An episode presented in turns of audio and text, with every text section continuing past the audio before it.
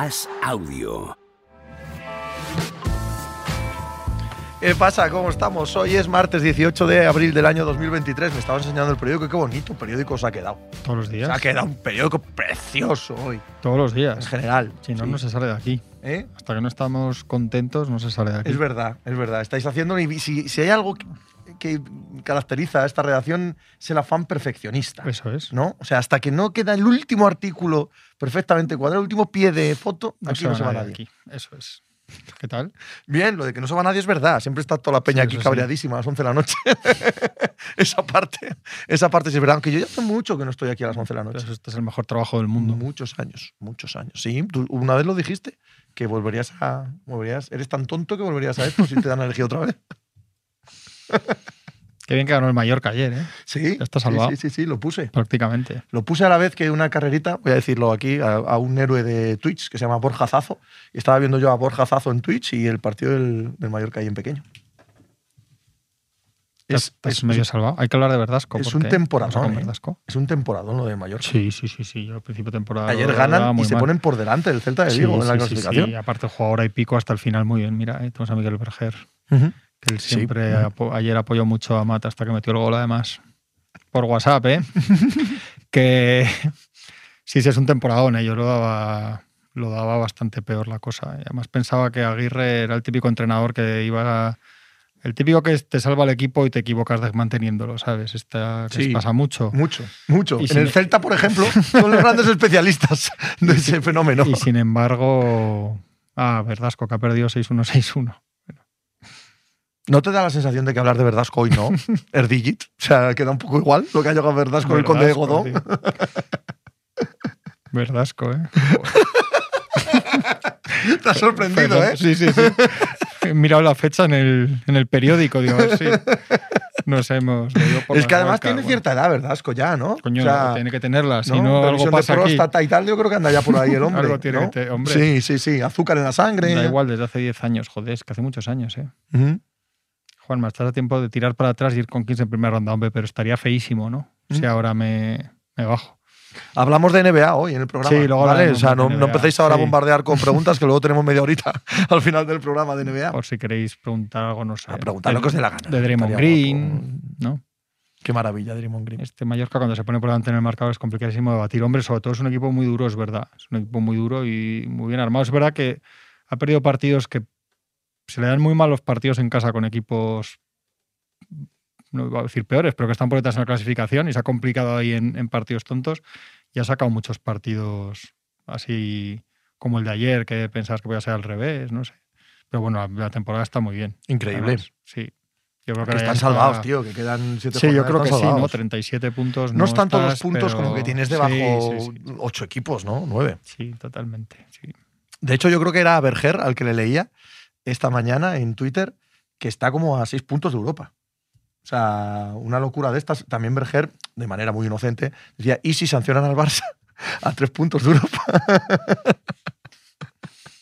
Vosotros que tenéis mano. Yo, ¿Dónde tenemos mano? ¿En qué? ¿En qué? Yo no sé, pero vamos. yo que no tengo mano en nada. ¿Qué C. punto pinta en el League Pass que ocultes el marcador para ver el partido y te salga cómo va la serie? Lo de C punto, por cierto, por si acaso alguien no lo ha entendido, es cojones, ¿vale? Sí. Cojones.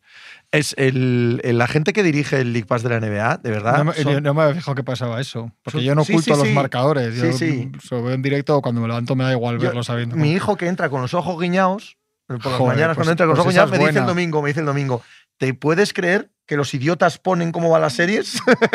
Pues esa es buena. sí. es genial. Ya hemos hablado mucho de lo del League Pass, pero es verdad. ¿eh? Y más, Oh. yo estoy notando ahora, yo creo que se ha hecho mucha gente con la oferta esta de 15 euros por los playoffs. Se ha hecho gente, porque a mí me están llegando críticas a gente que me dice, oye, esto va muy mal y tal. Y yo sí. Y es que no solo se ha hecho gente, sino que se, se nota que se ha hecho gente porque va peor.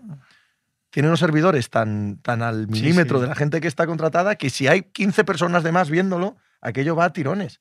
Yo ya te lo he dicho muchas veces. Sí, sí. Todos los servicios de stream están dando pérdidas y esta gente está reduciendo gastos en los servicios de stream. Porque somos cuatro Sí, idiotas los que lo vemos por ahí. desarrollo, explosión, qué maravilla, bu, para arriba en la montaña y llegó arriba de la montaña y ha empezado a bajar la montaña. Sí. Y, Sí, sí.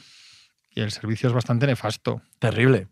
Lo que en su día fue, hace 10, 15 años, ciencia ficción, porque era ciencia ficción cuando lo veías dices, esto no puede estar pasando, no ha evolucionado nada. De hecho, Claro, hemos no perdido, sí, hemos sí. perdido eh, ciertas características esenciales, como las descargas, que para mí, yo ahora menos, pero antes, cuando viajaba tanto en transporte público, era esencial bajarme con el wifi en casa y vérmelo en el...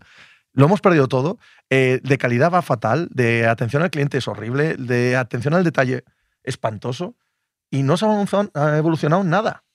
Han tirado ahí dinero, lo están perdiendo y, Sí, y se olvidado de nosotros.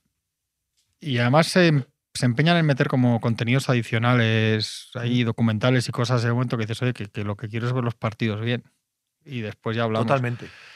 Sí. Me pasa más eh, todavía, mira que normalmente, eh, porque lo creo así, no, no porque me vaya nada en ello, pero normalmente eh, defiendo más las cosas que hace la NFL que las que hace la NBA, porque me gusta más en general. Sí, el de la NFL también. Es peor que el de la Sí, sí, NBA. el, el- el Game Pass de la NFL es un insulto a la cara, tío. Era muy bueno hasta aquel año que hubo, que lo hicieron por fuera, no sé si en, Sí, algún, en Italia o algo así, años una cosa que hubo un Sí, lío sí, tremendo, que mandaron correos, que se iban a devolver, que sí tal, y, y tampoco ha remontado.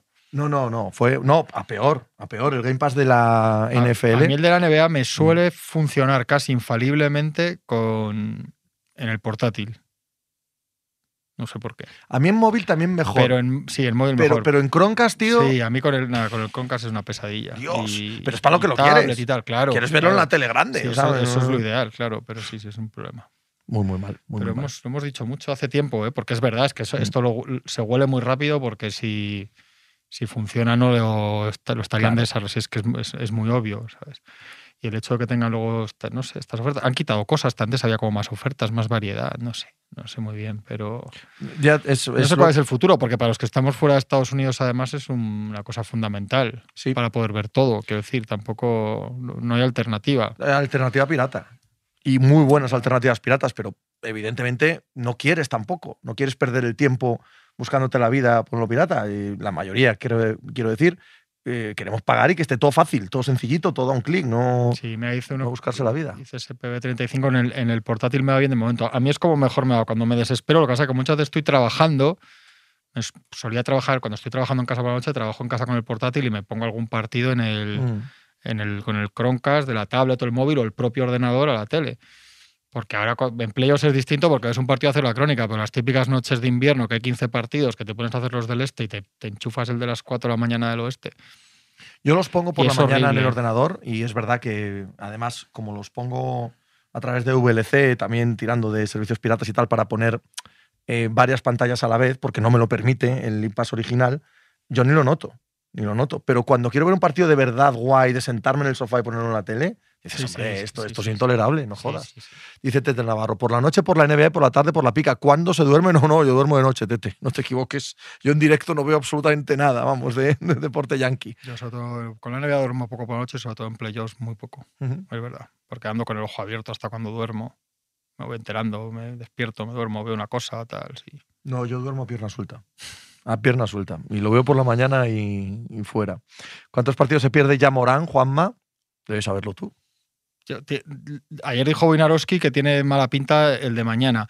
Yo creo que estamos en un escenario en el que para Memphis Grizzlies la cuestión no es cuánto se pierde, sino en qué condiciones va a jugar, porque a veces que juegues peor. Eh, totalmente. El otro día lo hablábamos, no sé si el mínimo veterano, no sé en qué caso, de ah, cuando eliminan a los O tomando un Pelicans. café, lo hemos hablado Sí, no, cuando eliminan a los Pelicans que dice McCollum, que es que ha jugado con el hombro mal tres meses y dices tú, pues mire, pues esto es igual. No usted, Realmente hay pocas cosas, si te sales de lesiones graves hay pocas cosas peores que tener una mano hecha un Cristo para un jugador de baloncesto. Es que, es que no puedes absorber constantemente pases. O sea, si está mal de la mano, va a intentar jugar y va a ser, un- y va a ser horrible para él.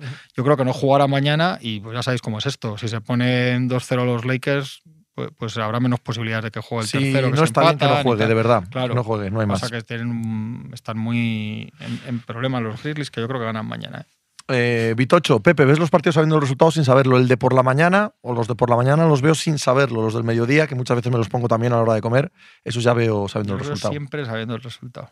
En todo caso, Sí, también es verdad que yo tengo una, una responsabilidad Claro, profesional. de estar informado. Yo no sí. puedo estar sabiendo que de repente se ha roto la rodilla no sé quién y estar ahí diciendo, ah, qué bien, voy a ver qué ha pasado. Claro, tal. yo cuando empiezo el programa, yo cuando empiezo el programa, yo ya sé todo lo que ha pasado. Pero por eso me levanto antes. Por eso también digo que por el play os duermo mal y estoy dando todo. O sea, que pues también es por una cuestión profesional, evidentemente, no por solo por aficionado, sino dormiría de maravilla, dormiría por la mañana. Draymond Green tendrá el League Pass, pues seguramente sí. No creo, ¿eh? No. No, no, tiene, no tiene una pinta de ser el clásico Para- enfermo de baloncesto Para ver a LeBron. que ve a los Quiere Hornets. ver a LeBron. Pero a LeBron lo puede ver en. Telenacional todo el rato. Ayer no hay ningún a- partido de LeBron que no Ayer lo ya la salió lo de que, que es el target dorado de los Lakers paño que ven y tal. Draymond. Sí. Pues, Ah, pues mira, se ha hablado mucho de que también lo quieren los Pistons. No lo quiero ni regalado. No, en los Pistons no. Ni regalado lo quiero. Gastar el dinero no en tiene eso, tío. sentido, ¿no? Sí. Gabarillo. eh, hostia, los Splash Brothers de As es un. ¿Qué? ¿Mm? Es una suerte que hagáis el programa. Es verdad. Sí. Es verdad. Para nosotros, sobre porque todo. Si no, a saber qué estaríamos haciendo. Correcto, delinquiendo. Así, aquí no, no, por ahí, por no la calle. gastamos dinero, no nos metemos en líos. Dios, sí que todos los días pagamos el café. El, bueno, pero coño. ¡Oh, joder! Aquí, ¿Qué, millonetes. qué ocio tienes ahora porque por dos euros te entretengas dos horas con un café? Si nos tienen que encontrar a alguien pa- por una deuda, va a ser difícil que nos encuentren aquí donde estamos metidos. Muy difícil. Muy, o muy se cae una difícil. bomba atómica. Ujú, Eso es. Y al final es que cae una bomba atómica y, y en pleno apocalipsis no nos enteramos, seguimos aquí haciendo nuestro programa solamente. Como has dicho tú muchas veces, esto lo aprendí de ti. Si cae una bomba atómica, no te preocupes, que el as se salva. El as sigue haciendo- El as, el as sigue el as- haciendo el, el periódico. te hace un directo en la web de la bomba vamos. atómica. sí, señor. Ahí está. Lo colocan a Green por 20 y muchos. Juanma, hombre, se va a hablar mucho de esto porque cualquiera que esté un poco cerca de esto sabe que Green es muy amigo de Lebron, está todo el día hablando bien de Lebron, está en la agencia de Lebron, hace los programas estos de la barbería a veces con, con Lebron. O sea, hay una cosa clarísima y que va a salir o no. A ver, la cuestión para los Lakers es, eh, es el. Es que Detroit Pistons está en otra situación, pero los Lakers, si tienen un equipo para aspirar el año que viene, sería excelente dependiendo del precio. Claro, el precio Claro, va a ser sí. muchísimo. Ya te lo digo. Claro, es que ese es el problema, no va a ir. Lo que no va a hacer es decir, bueno, va- va- la mid-level para poder ir a los Lakers. Eso, no, eso cuentas que también se escucharán porque la gente sale en Twitter y dice esas cosas. No eso es lo que no va a pasar. Irvialts, Pepe, ¿con quién vas en el oeste? Voy con siete equipos. Hay siete equipos en el oeste que me valen. Como No digas cuáles y así la eso es, cada cual que adivine, que trata de adivinar. Es un juego que os propongo. Vitocho, pregunta que hizo hoy Quique García en Twitter. Hola, Quique García, qué grande eres. Eh, para los maps, ¿preferiríais Esto, ¿no? ¿Eh? Y No, que no claro que no. Trabaja, de hecho es una persona normal. O sea, no, no como esta gente que está aquí echando la tarde con esto. Eh, para los más, ¿preferiríais a Gobert con su contrato actual o a Draymond con su máximo de tres años? Yo no quiero en ningún caso a, a- sí, a Gobert. es, es Draymond Es por que antes descarte. Nos, nos preguntaban si era más tonto o más bueno y es más bueno que tonto Draymond Green, que pasa que también es muy tonto. Pero es que es muy, muy, muy, muy bueno. Luego vamos a hablar sí, de esto. luego hablamos. Es que Luego esto- vamos a hablar de estoy esto. conteniendo lo de la Sí. jugada para hablarlo bien luego, para no repetirnos. Correcto. Pero luego, Luego vamos a hablar porque también tengo mucho que decir de este, de Sí, este sí, asunto. sí, sí. Eh, Jochemi, Arvidas se hubiera levantado si pudiese por las rodillas para so- soltar una hostia a Draymond. Bueno, a ver, el baloncesto siempre ha sido así. Siempre ha habido, mm, de vez en cuando, pues, situaciones y enfados y, y tampoco andaba Sabonis destrozando la cara a la gente. Quiero decir, no, Ah, se- ah, que se refiere a Arvidas. Sí. Nah, que va. ah, ya está. Que no, Lo que pasó aquí, pues hubiera pasado hace 30 años y ya sí, está. sí. Me sale un mensaje aquí todo el rato de NDI que no me deja ver los, los comentarios. ¿Por qué se odió a Lakers y por extensión a los gustos de Juanma? Eso digo yo. A los gustos de Juanma no tengo ningún Sí, odio. sí, sí, sí. No. En absoluto. Contesta a la gente. El odio a los Lakers es muy anterior a conocerte a ti.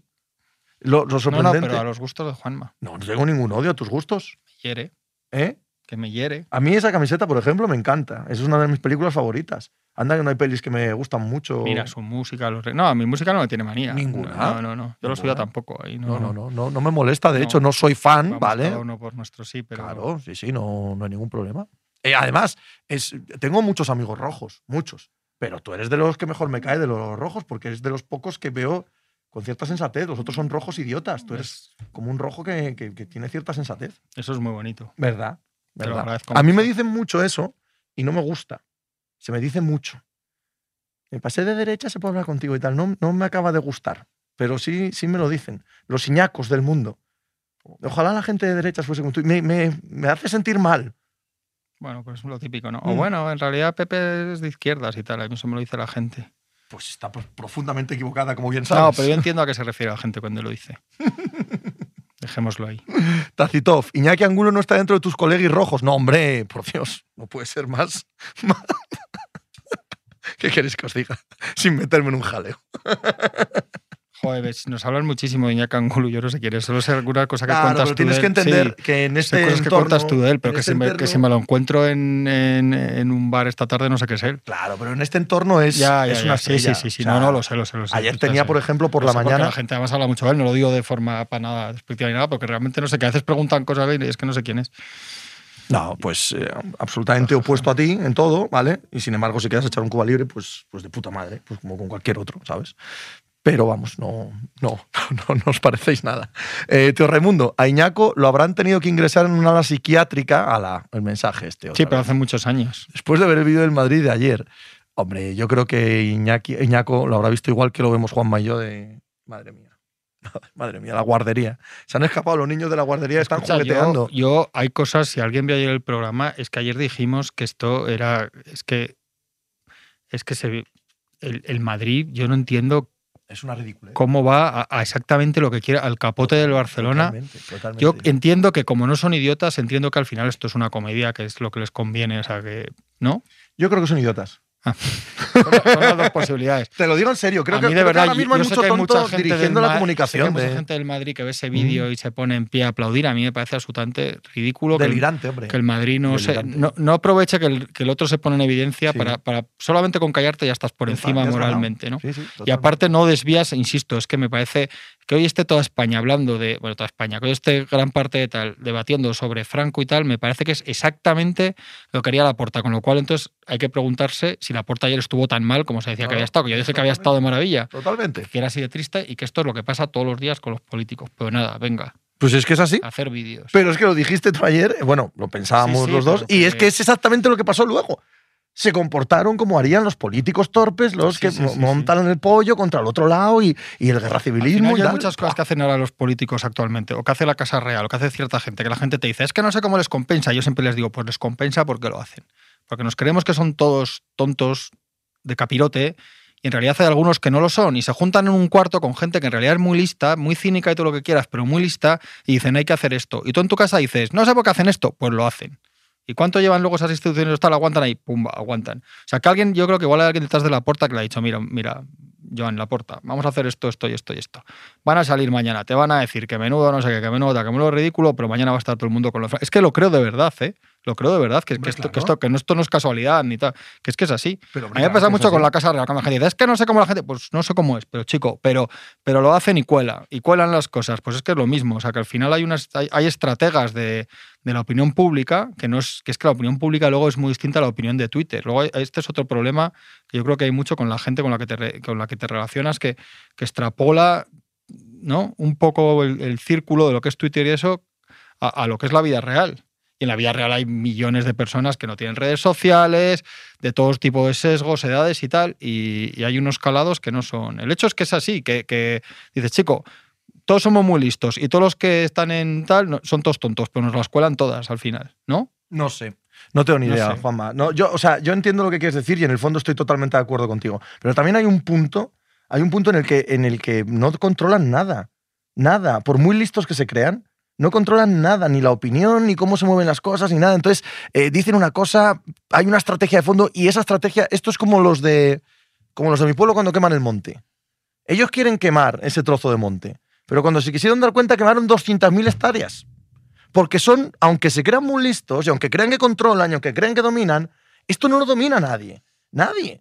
Hace tiempo que esto es una, una bola de nieve colina abajo y ellos van encima pataleando. pero- pero en- entonces dicen, vamos hacia Pero, aquel en- pero pueblo. la parte que, que la porta quiere, quiere apañar ayer es esa. En todo lo Una demás, de en todo lo demás no, no, Claro, no una ha- de ellas sí, correcto. Pero entonces, estos que el del Madrid, que también son muy listos.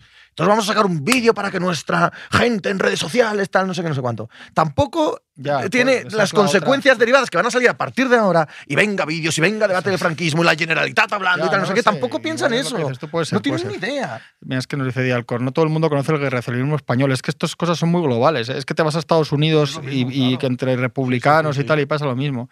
Que también es cierto que lo de ayer de la Porta tiene alcance internacional y el Madrid puede afectar a su imagen, pero que es que la imagen del Madrid no la arregla ese vídeo. Pero, pero ¿qué, imagen del Madrid se va a afectar porque la Porta salga a decir nada? Si la gente con la gente sensata va a hacer va a hacer lo que decíamos, va, a hablar mal del Barcelona y con eso ya estás hablando bien del Madrid, entre comillas, si se entiende. O sea, el Madrid no va a salir tal. Y si no, no va a ser el vídeo. Yo creo que habrá más gente dentro del debate. si quieren quedar en, una opinión pública sensata internacional, va a haber más gente diciendo, pero ¿qué hace el Madrid haciendo este vídeo? Yo creo, pero bueno. Mira, dice de peli. Y con todo el respeto, dedicarle horas de programa a esto, aunque sea criticando, no es caer en el mismo juego. Sí. Pues culpable. Primero aquí. No, hay ninguna duda de peli. No hay ninguna duda de peli, toda la razón. ¡Hombre! ¿Me, oyen? Sí, te escuchamos. Una cosita te tengo que decir. Llevo llamándote Mirko Calame. Sí, sí. ¿Me escuchas, Mirko? Perfectamente, sí, sí, sí. Os veo y os escucho perfectamente. Cuéntanos cómo está la cosa. Cuéntanos cómo está la cosa en Nápoles, por favor. Bueno, es una... Eh, me, puse aquí debajo porque promete una tormenta increíble el tiempo, así que no quería que me pillara en directo con, con ustedes. Eh, es un enfrentamiento histórico, lo he contado, mucho, contado muchas veces. Nunca el Nápoles estuvo ni en cuartos, eh, imagínense en eventual semifinal. El Milán llevaba 11 años sin llegar a, cuartos y 16 lleva sin llegar a una semifinal. El 1-0 de la ida deja todo abierto y sobre todo por un factor. Bueno, dos. El primer factor es el Maradona. No sé si habéis leído, he escrito, escrito algo de esto, que había una tensión enorme entre Ultras y De Laurentiis, el estadio callado, ahora ya volvió la paz, se sacaron hasta una foto el sábado, fue totalmente inesperado, así que volverá a ser una caldera el Maradona. Eh, y el segundo y más importante, sin ninguna duda, por lo que ha hecho este año, es Víctor Osimhen el, Nápoles siempre ha sufrido con el Milán en esta temporada, eh, pero nunca ha jugado con Víctor Osimhen contra los Rossoneri. Estamos hablando de un jugador de 25 goles y 5 asistencias en 30 partidos que cambia totalmente cualquier partido que juegue. Lo ha demostrado el sábado con el Verona jugando 20 minutos y golpeando el larguero. Así que es este la principal diferencia respecto a los otros Nápoles Milán de este año, con un Nápoles que siempre ha sufrido con Rossoneri ha perdido dos partidos, el último aquí en el Maradona 4-0, el 1-0 de la semana pasada con mucha polémica y ganó en la ida de la liga en San Siro 2-1, también sufriendo bastante con ese gol de Simeone. Hoy está Osimhen y sí, eh, los tres sufrió el Nápoles con los Rossoneri, la última vez 1-0 por el Milán, 4-0 aquí en el Maradona y victoria del Nápoles 2-1 en San Siro en la primera vuelta de la Serie A. Eh, el Milán, por su parte, prepara el partido perfecto para sus características. A la espera de lo que haga el Napoli, le deja el balón y puede salir a la contra con las transiciones increíbles de Teo, de Brahim y de Leao. Ayer, de hecho, eh, le pregunté a Mr. Pioli sobre el futuro de Brahim, sobre su crecimiento, que ha sido impresionante. Brahim ha sido decisivo con el Tottenham con un gol y en el partido de ida con el Nápoles con la jugada que eh, llevó al gol de Benacer. Me ha dicho, su crecimiento lo tiene claro todo el mundo, es un, jugador joven, pero que le encanta la presión y me encanta cómo la gestiona y ojalá pueda seguir con él el año que viene, pero sabemos que el Madrid hasta ahora tuvo planes distintos. El ambiente en Nápoles es de día Nápoles es de día. Absolutamente sí. Ahora, repito, me puse un poco apartado porque promete tormenta y todo eh, empezó a llover y no quería interrumpir el directo, pero sí, de hecho, ayer, eh, bueno, lo típico que le pasó al Madrid del Liverpool. Eh, pasó al Madrid también aquí en Nápoles y bueno, ayer por la noche hubo um, unos 50, 100 hinchas del Nápoles que intentó molestar al Milán eh, con petardos, con cánticos para que no descansara bien hasta las 2 de la madrugada. Por lo que nos consta, los jugadores del Milán no sufrieron, no sufrieron mucho. Eh, dicho esto, eh, eran unos 100 aficionados del Nápoles, por lo que me consta, no molestaron al Milán porque las ventanas sí que taparon esos sonidos que subieron hasta las 2 de la madrugada, pero eh, causó bastante polémica en las redes sociales, pero bueno, lo típico. ¿Dirías que el Nápoles es favorito? Te diría favorito si tuviera el Nápoles a Kimi Anguissa, porque eh, eh, las amarillas de la ida le quitaron a dos pilares que son el, el Kimi Anguissa, para, tanto para la zaga como para la medular, y no son bajas para subestimarlas, son dos insustituibles en el Nápoles sobre todo Anguissa, que hoy, salvo sorpresas, ocupará su sitio de en Don Belé. Y, y, eso hace que yo creo que el Milan tenga un poquito de ventaja todavía entre el gol y las bajas del Nápoles, considerando que el Milan llega con toda la plantilla a su disposición. Eh, ha recuperado Giroud, que tuvo unas pequeñas molestias en el tendón de Aquiles, y, y, tiene a todos sus hombres claves, repito que para mí son Teo, Brahim y Leao, eh, que en la, la, última vez en este estadio fueron decisivos para esa goleada del 4-0 de la, de la Serie A. Tengo muchas ganas de que gane el Napoli. Yo creo toda Europa, ¿no? Menos, Menos los de Milán y los del Inter. Eso. Quiero decir, en Milán mitad y mitad. Me decía ya Larich, qué precioso sería una semifinal Inter-Milán. Yo, no, tío, nada. Nada de nada, de nada. No, no. Pesadez de derby, no, de la Madonina y luego además que es que van quinto y sexto. Sí, sí. Eh, o cuarto y quinto en la Serie A. No, hombre, no. Yo quiero que gane el Napoli, por favor, te lo pido. Dicen, se os escucha como el odiotizador del hormiguero. No sé qué es eso, pero debe ser malo, ¿no? ¿Cuándo es la última vez que has visto el hormiguero? Es que bueno, no lo he visto nunca y no ¿No exagero. has visto nunca jamás el Es que hormiguero? igual no exagero, ¿eh? Yo sí lo he visto.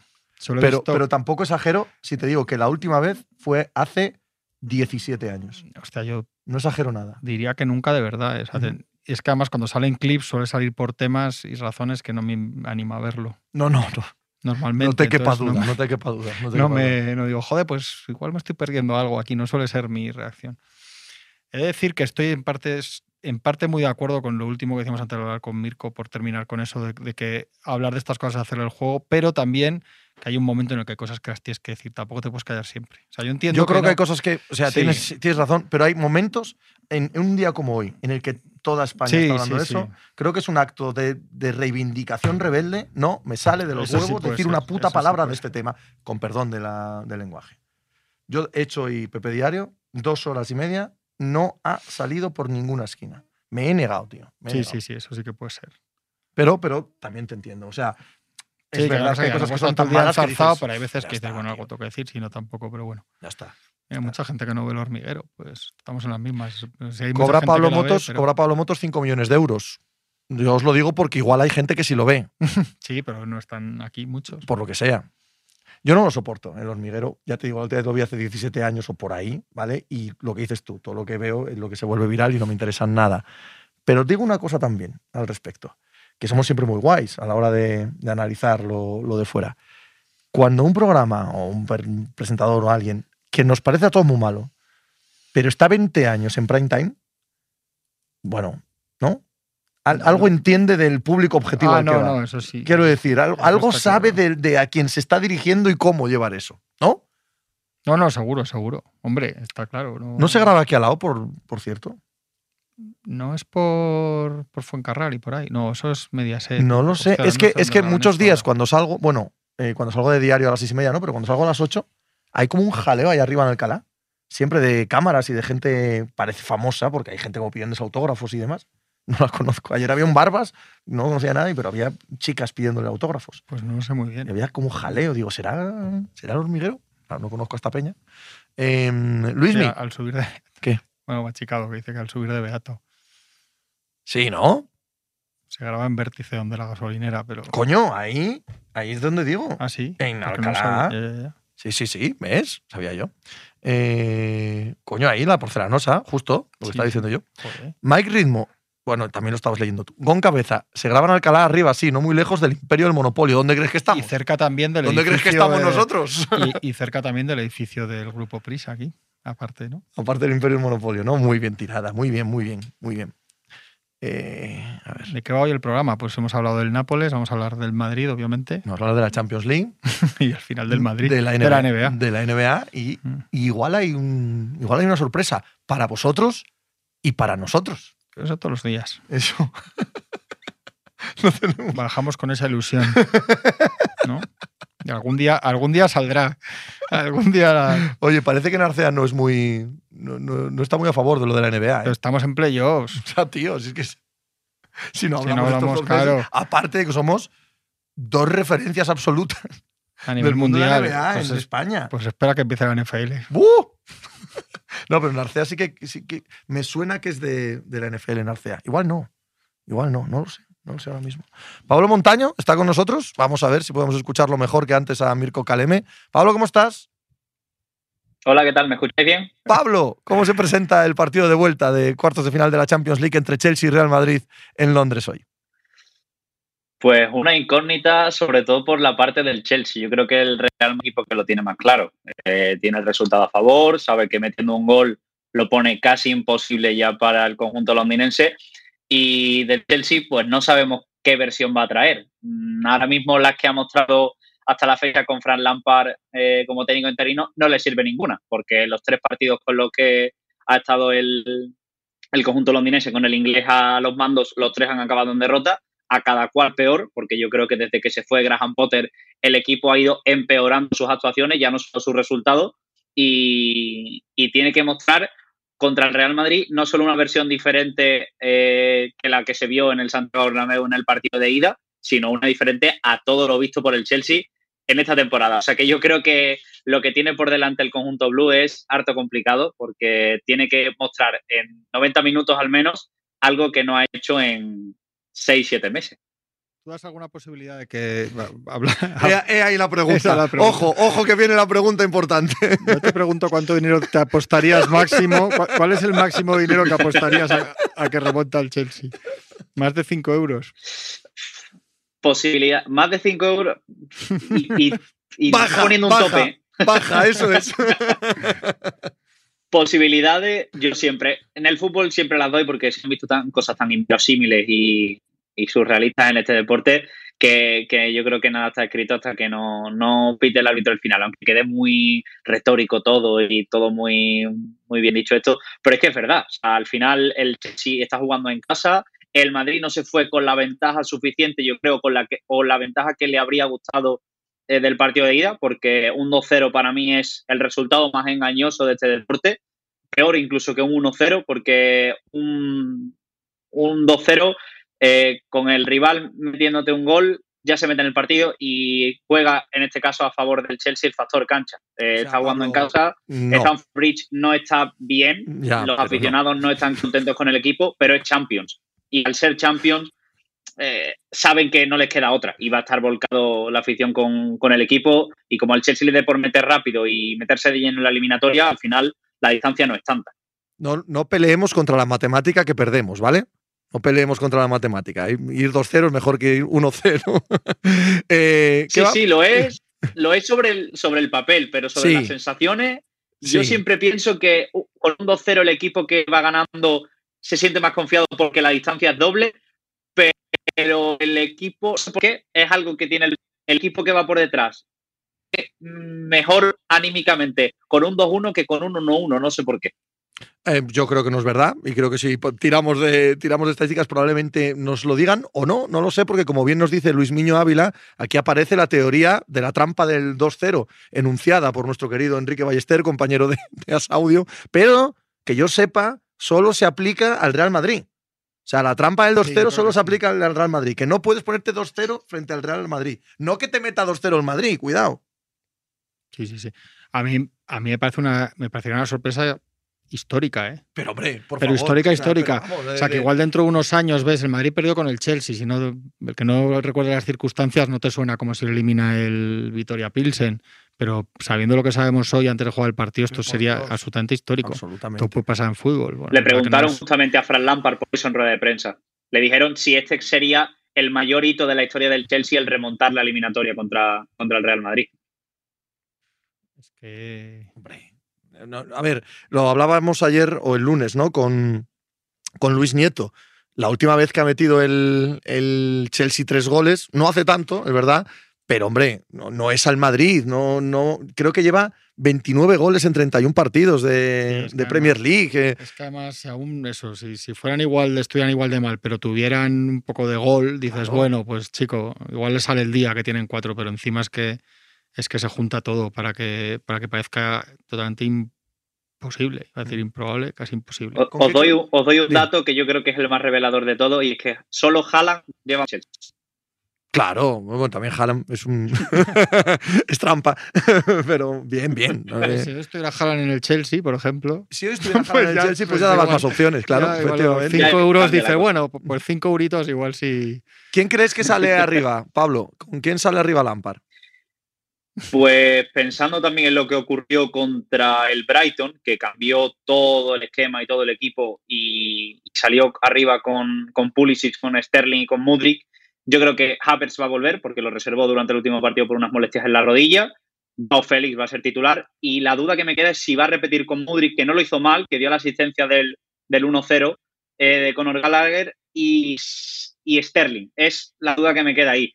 Joe Félix y Havertz para mí van a ser fijos. Después, mm, todo por hablar, pues se puede trucar y que sean los dos suplentes, pero yo creo que, esos van a ser de la partida y posiblemente sea Sterling porque al final el ucraniano jugó los 90 minutos, si no recuerdo mal, contra el Brighton. Esa podría ser, o sea, sería un tridente parecido al del partido de ida, quitando a, a Havertz, que fue suplente en el Santiago Bernabéu. Tacitov cogiendo la bandera de la afición madridista, grita, ojalá que salga Joao. Eh, se ha convertido ya en un meme el chaval por lo menos en España. Eh, tanto la afición del Madrid, la del Atleti, evidentemente, es este, Hombre, este, este chico lo tiene complicado para revertir esta situación. ¿eh? Sea más justo menos, el partido del Bernabéu era, era un partido crucial para él porque era una de las historias del partido. Había mucho foco en él y le salió muy mal. Entonces, eh, en, en ese punto está. Partido verdaderamente malo de Joao Félix, pero malo, malísimo, a rabiar. Pero partido que cualquier mm, media puntita del Chelsea que estuviera ahí, quitas a Joao y pones a Mudrik, Sí, sí, quitas a Mudrik y pones a Zijek, quitas a Zijek y pones a Pulisic, hubiera hecho exactamente lo mismo. Si juega o sea, lo no, mismo. Si juega Modric no está cuatro Correcto, días, toda la prensa en española estamos hablando de que vuelve porque del Atlético Madrid. Es que al final esto es- Total, total. no- que- no, pero que, que es justo, ¿eh? No, no, te quito nada de razón. Es que es así. Pero, oye, eh, yo no sé si para el Chelsea es importante eh, no perder 1-4. No sé si me entiende lo que te digo, que no sea un bochorno, que Sí. esto que el Madrid se pase, porque allí, más allá de no pasar esta eliminatoria, el- la cosa está muy fea a nivel social, de proyecto a nivel, a nivel no, no solo deportivo, que entendemos que el Lampard es un parche, etcétera, etcétera, pero a nivel, a nivel social, ¿no? Hay muchas dudas. Entonces, no, no, no se va a arreglar nada si acaban ganando 1-0 y tal, pero, pero por lo menos que no tenga el típico día el Madrid que, que se ponga 0-2 en el minuto 15, porque, porque puede ser muy, muy dura la, la noche para, para el Chelsea, ¿no? Hablaba Lampard en la previa del partido que el gran problema de este Chelsea ya no están siendo solo los resultados, sino la imagen, las actuaciones. Y es que no están teniendo partidos en los que merezcan ganar, porque después puedes hacer mejor, peor partido y, y que no llegue el resultado y, o incluso que no llegue ninguna victoria. Pero si tu equipo juega bien, por lo menos el aficionado tiene algo con lo que llenarse la boca. Pero es que el Chelsea no, le da ni una cosa ni la otra. Entonces, no va a contentar, yo creo, para nada la afición del Chelsea el simple hecho de que los Blues jueguen bien o que se lo pongan complicado al Madrid, porque quieren pasar la eliminatoria. El mundo quiere llegar a semifinal Champions League. No con jugar bien contra el Real Madrid a un equipo como el Chelsea, pues si fuera un equipo de mitad baja de la tabla de la Premier League, pues a lo mejor. Pero estamos hablando de un doble campeón de Europa. Entonces, los aficionados del Chelsea van a querer pasar. Eso sí, como dicen, no va a ser lo mismo eh, afrontar el final de temporada con un Chelsea que ha dado el do de pecho, que ha dado todo lo que tenía, que se ha entregado, a uno que ha salido vapuleado también en su casa, que lo han eliminado de la Champions League de la peor manera posible y que tiene que afrontar una serie de últimos partidos, creo que son siete jornadas las que restan ahora mismo en Inglaterra, pues con la peor sensación posible, sobre todo porque ya sí que no se juegan absolutamente nada. Y ahora, ¿cómo convences tú a un grupo de 30 futbolistas, porque el Chelsea tiene plantilla y jugadores para dar y regalar, de que tienen que seguir ganando partidos cuando, cuando no se juegan nada? A Europa ya no llegan, porque la distancia, la última era de, entre 13 y 14 puntos a, a, los puestos europeos, estaba incluso más cerca el descenso, aunque no se baraja ahora mismo en, en el Chelsea, pero estaba más cerca el descenso que las plazas de Champions League. Entonces, salir vapuleado hoy, además de que yo creo que no se contempla por ahora, porque un equipo que está tan necesitado y que tiene tantas ganas de ganar, valga la redundancia, pues debería hacer tan buena actuación como para, para ponérselo complicado al Real Madrid. Eh, aparte de que eso no, no se contempla, el equipo, pues yo creo que a peor ya no puede ir lo que resta de temporada. La peor versión del Chelsea ya se ha visto y, y, lo de hoy pues va a ser un, o la salvación o la sentencia de este equipo. ¿Qué opciones ves de que Luis Enrique sea el entrenador del Chelsea el año que viene? Porque Lampard llegó como un parche hasta final de temporada, quedó claro desde el principio, pero claro, con los resultados ya ni te cuento. O sea, no, no existe la más mínima opción de que se planteen mantenerle. No, no, no. Es que además. No, eh, no, no, perdona. No, perdona, perdona, que os he, interrumpido, pero es que había un comentario ahí que decía que menuda cagada del entrenador. Es que yo no entiendo que estando vivos en la Champions hayan operado así. Sí, yo tampoco. Porque cuando se Sí, habla, sí. había margen hasta la eliminatoria y se habla de Luis Enrique, de Nagelsmann, no sé, evidentemente no va a llegar un tío nuevo y va a cambiar todo, pero, pero por lo menos un entrenador de estos igual te mete como, como, como se supone que talento tienes, ¿no? Y plantilla, porque te has gastado 600 millones. Por lo menos mientras estés vivo en la Champions, por lo menos habría dado la sensación, esto, es que esto de repente hablan, salen estos nombres que si uno está en Londres negociando, el otro hablando no sé qué, y de repente llevan precisamente a Lampard, no sé, da la sensación como que, ni siquiera querían intentarlo, no sé.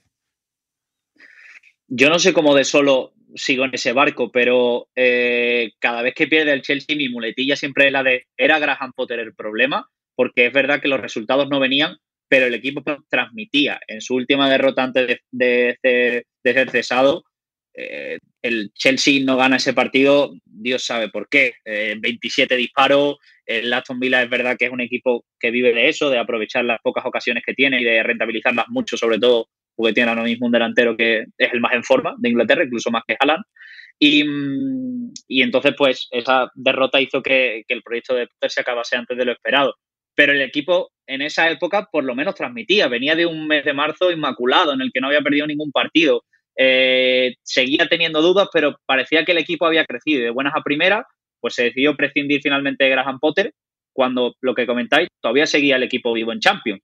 Entonces, esta alternativa, yo creo la de apelar al sentimentalismo y a, y a que una leyenda máxima del club como Frank Lampard podía sacar de los jugadores, pues esa sensación y esa necesidad de demostrar sobre el terreno de juego y sobre y, dar un paso al frente, pero se está viendo que ni una leyenda que además no le va bien en los banquillos porque fue destituido en el Chelsea, fue destituido en el Everton este mismo año, eh, tampoco sirve. El, el Chelsea necesita, necesita una regeneración completa desde los jugadores aunque esté feo decir que necesita una regeneración en la plantilla porque han llegado 16 futbolistas esta misma temporada entre verano e invierno, necesita movimientos en la plantilla de muchos jugadores que no tienen minutos, otros que, no están teniendo la participación que se esperaba de ellos y, después, sobre todo, darle las llaves del proyecto a un entrenador que tenga las cosas claras, que, que tenga personalidad, porque en el Chelsea todos los entrenadores que han triunfado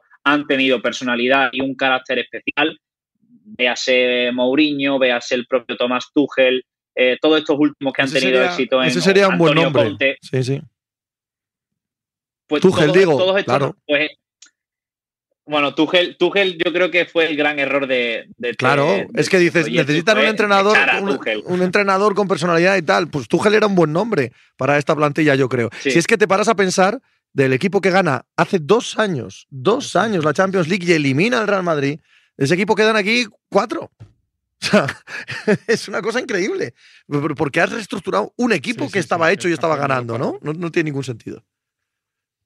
Es lo que la gente no entiende. O sea, Todd Boyle llegó a Stanford Bridge con, pues, con las ganas de reivindicarse y de demostrar que él había llegado al Chelsea después de la era Abramovich para hacer grandes cosas y para seguir manteniendo al Chelsea en la élite, pero lo cierto es que ha destrozado un proyecto. Thomas Tuchel venía de ganar la Champions League, de clasificarse también para Champions bien, de, dar guerra a la Premier, de hacer un buen fútbol, de, de sacar rendimiento de sus futbolistas de una manera pues que no se había visto. El Engolo Kanté que gana la Champions, yo creo que era fácilmente el mejor centrocampista del mundo.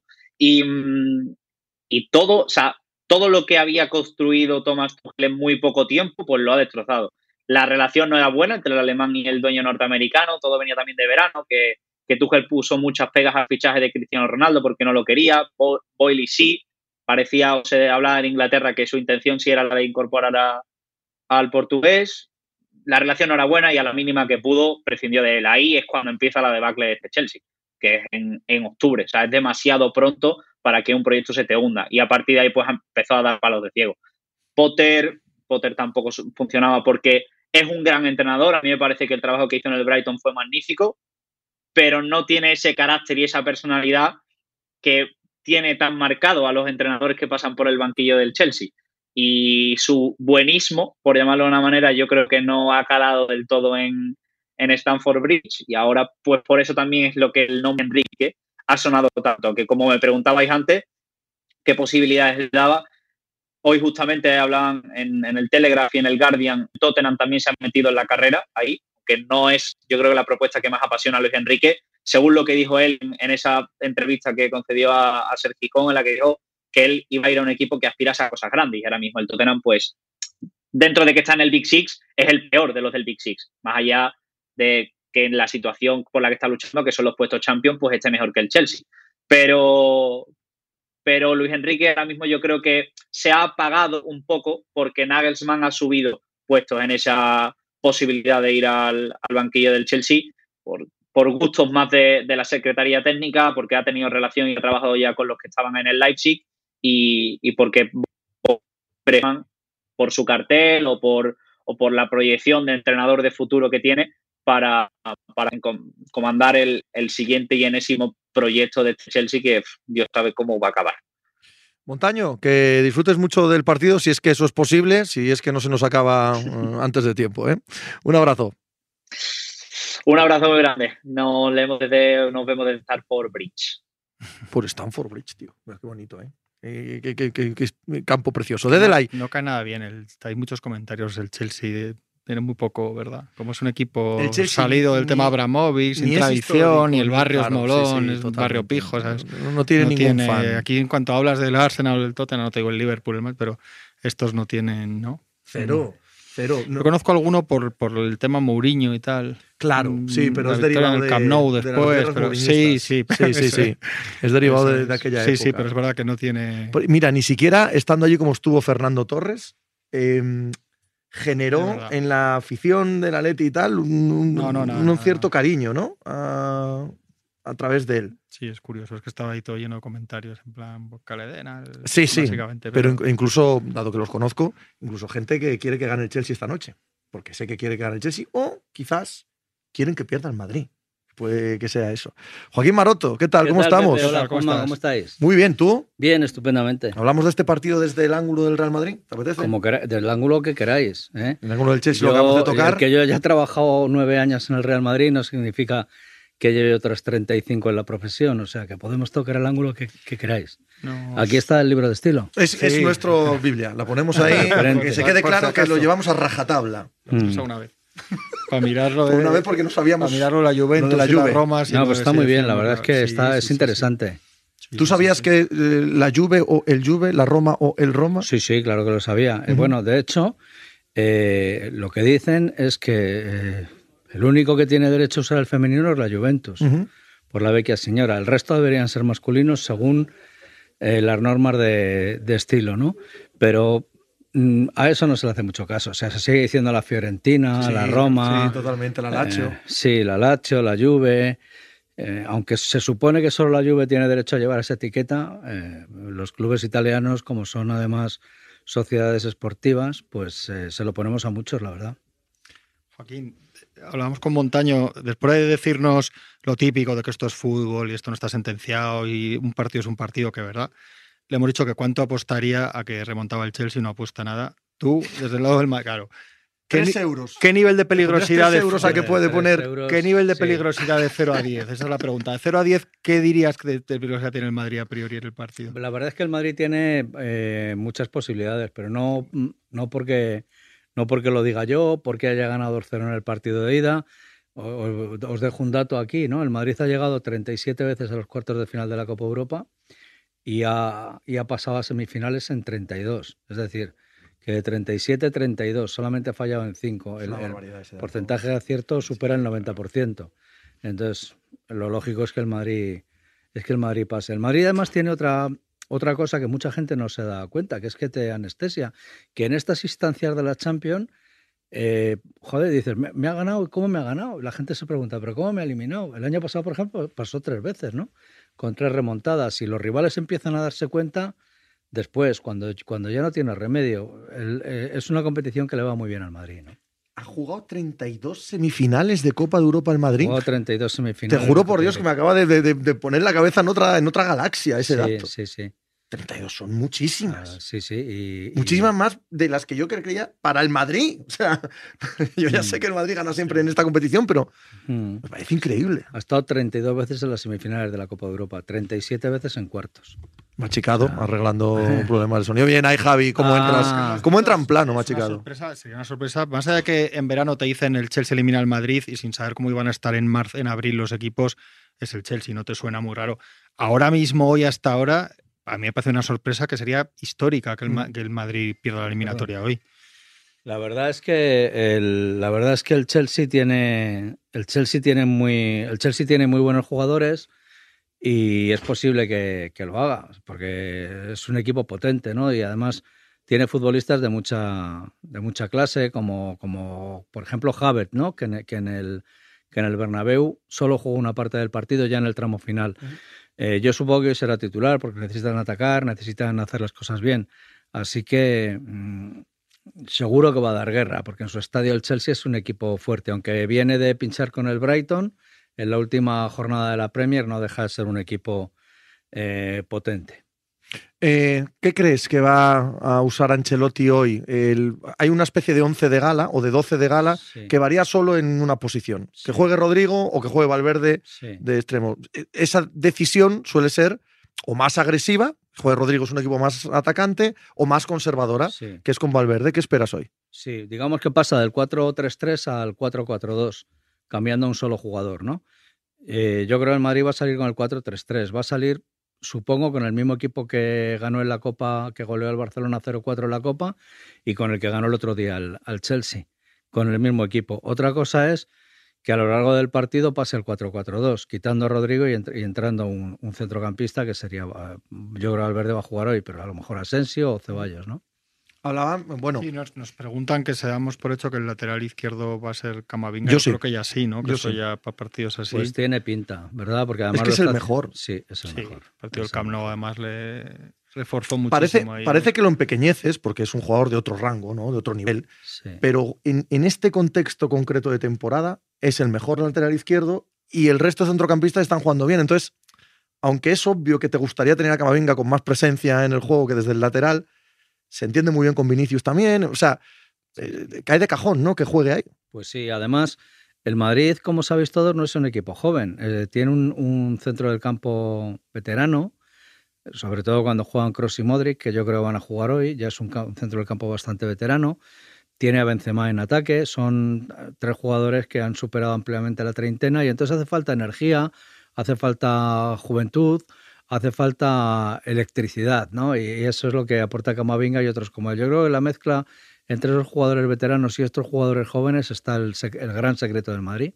Hablaban uh, hasta hace 15 días, claro, hasta los partidos recientes, que jugar con cross de medio centro era un lastre y que, bueno, eh, exponía en exceso al Real Madrid, claro, no, no es lo que hemos visto en los últimos días, pero aún así, yo supongo que sí que sigue habiendo debate eh, sobre la posición en concreto de Cross de medio centro. A mí particularmente me parece que el Chelsea le hace un trabajo bastante fácil, bastante sencillo para que viéramos al Cross que vimos en el Bernabéu extraordinariamente en lo defensivo también. Pero no sé si va a ser el mismo caso hoy. Ya no te quiero decir a, a mayores con el Manchester City. Pues no sabemos, porque la verdad es que los equipos ingleses cambian muchísimo cuando juegan en casa y cuando juegan fuera. La verdad es que la Premier parece otro planeta. Y es porque, si os dais cuenta, todos tienen una vocación eh, ofensiva muy, muy grande.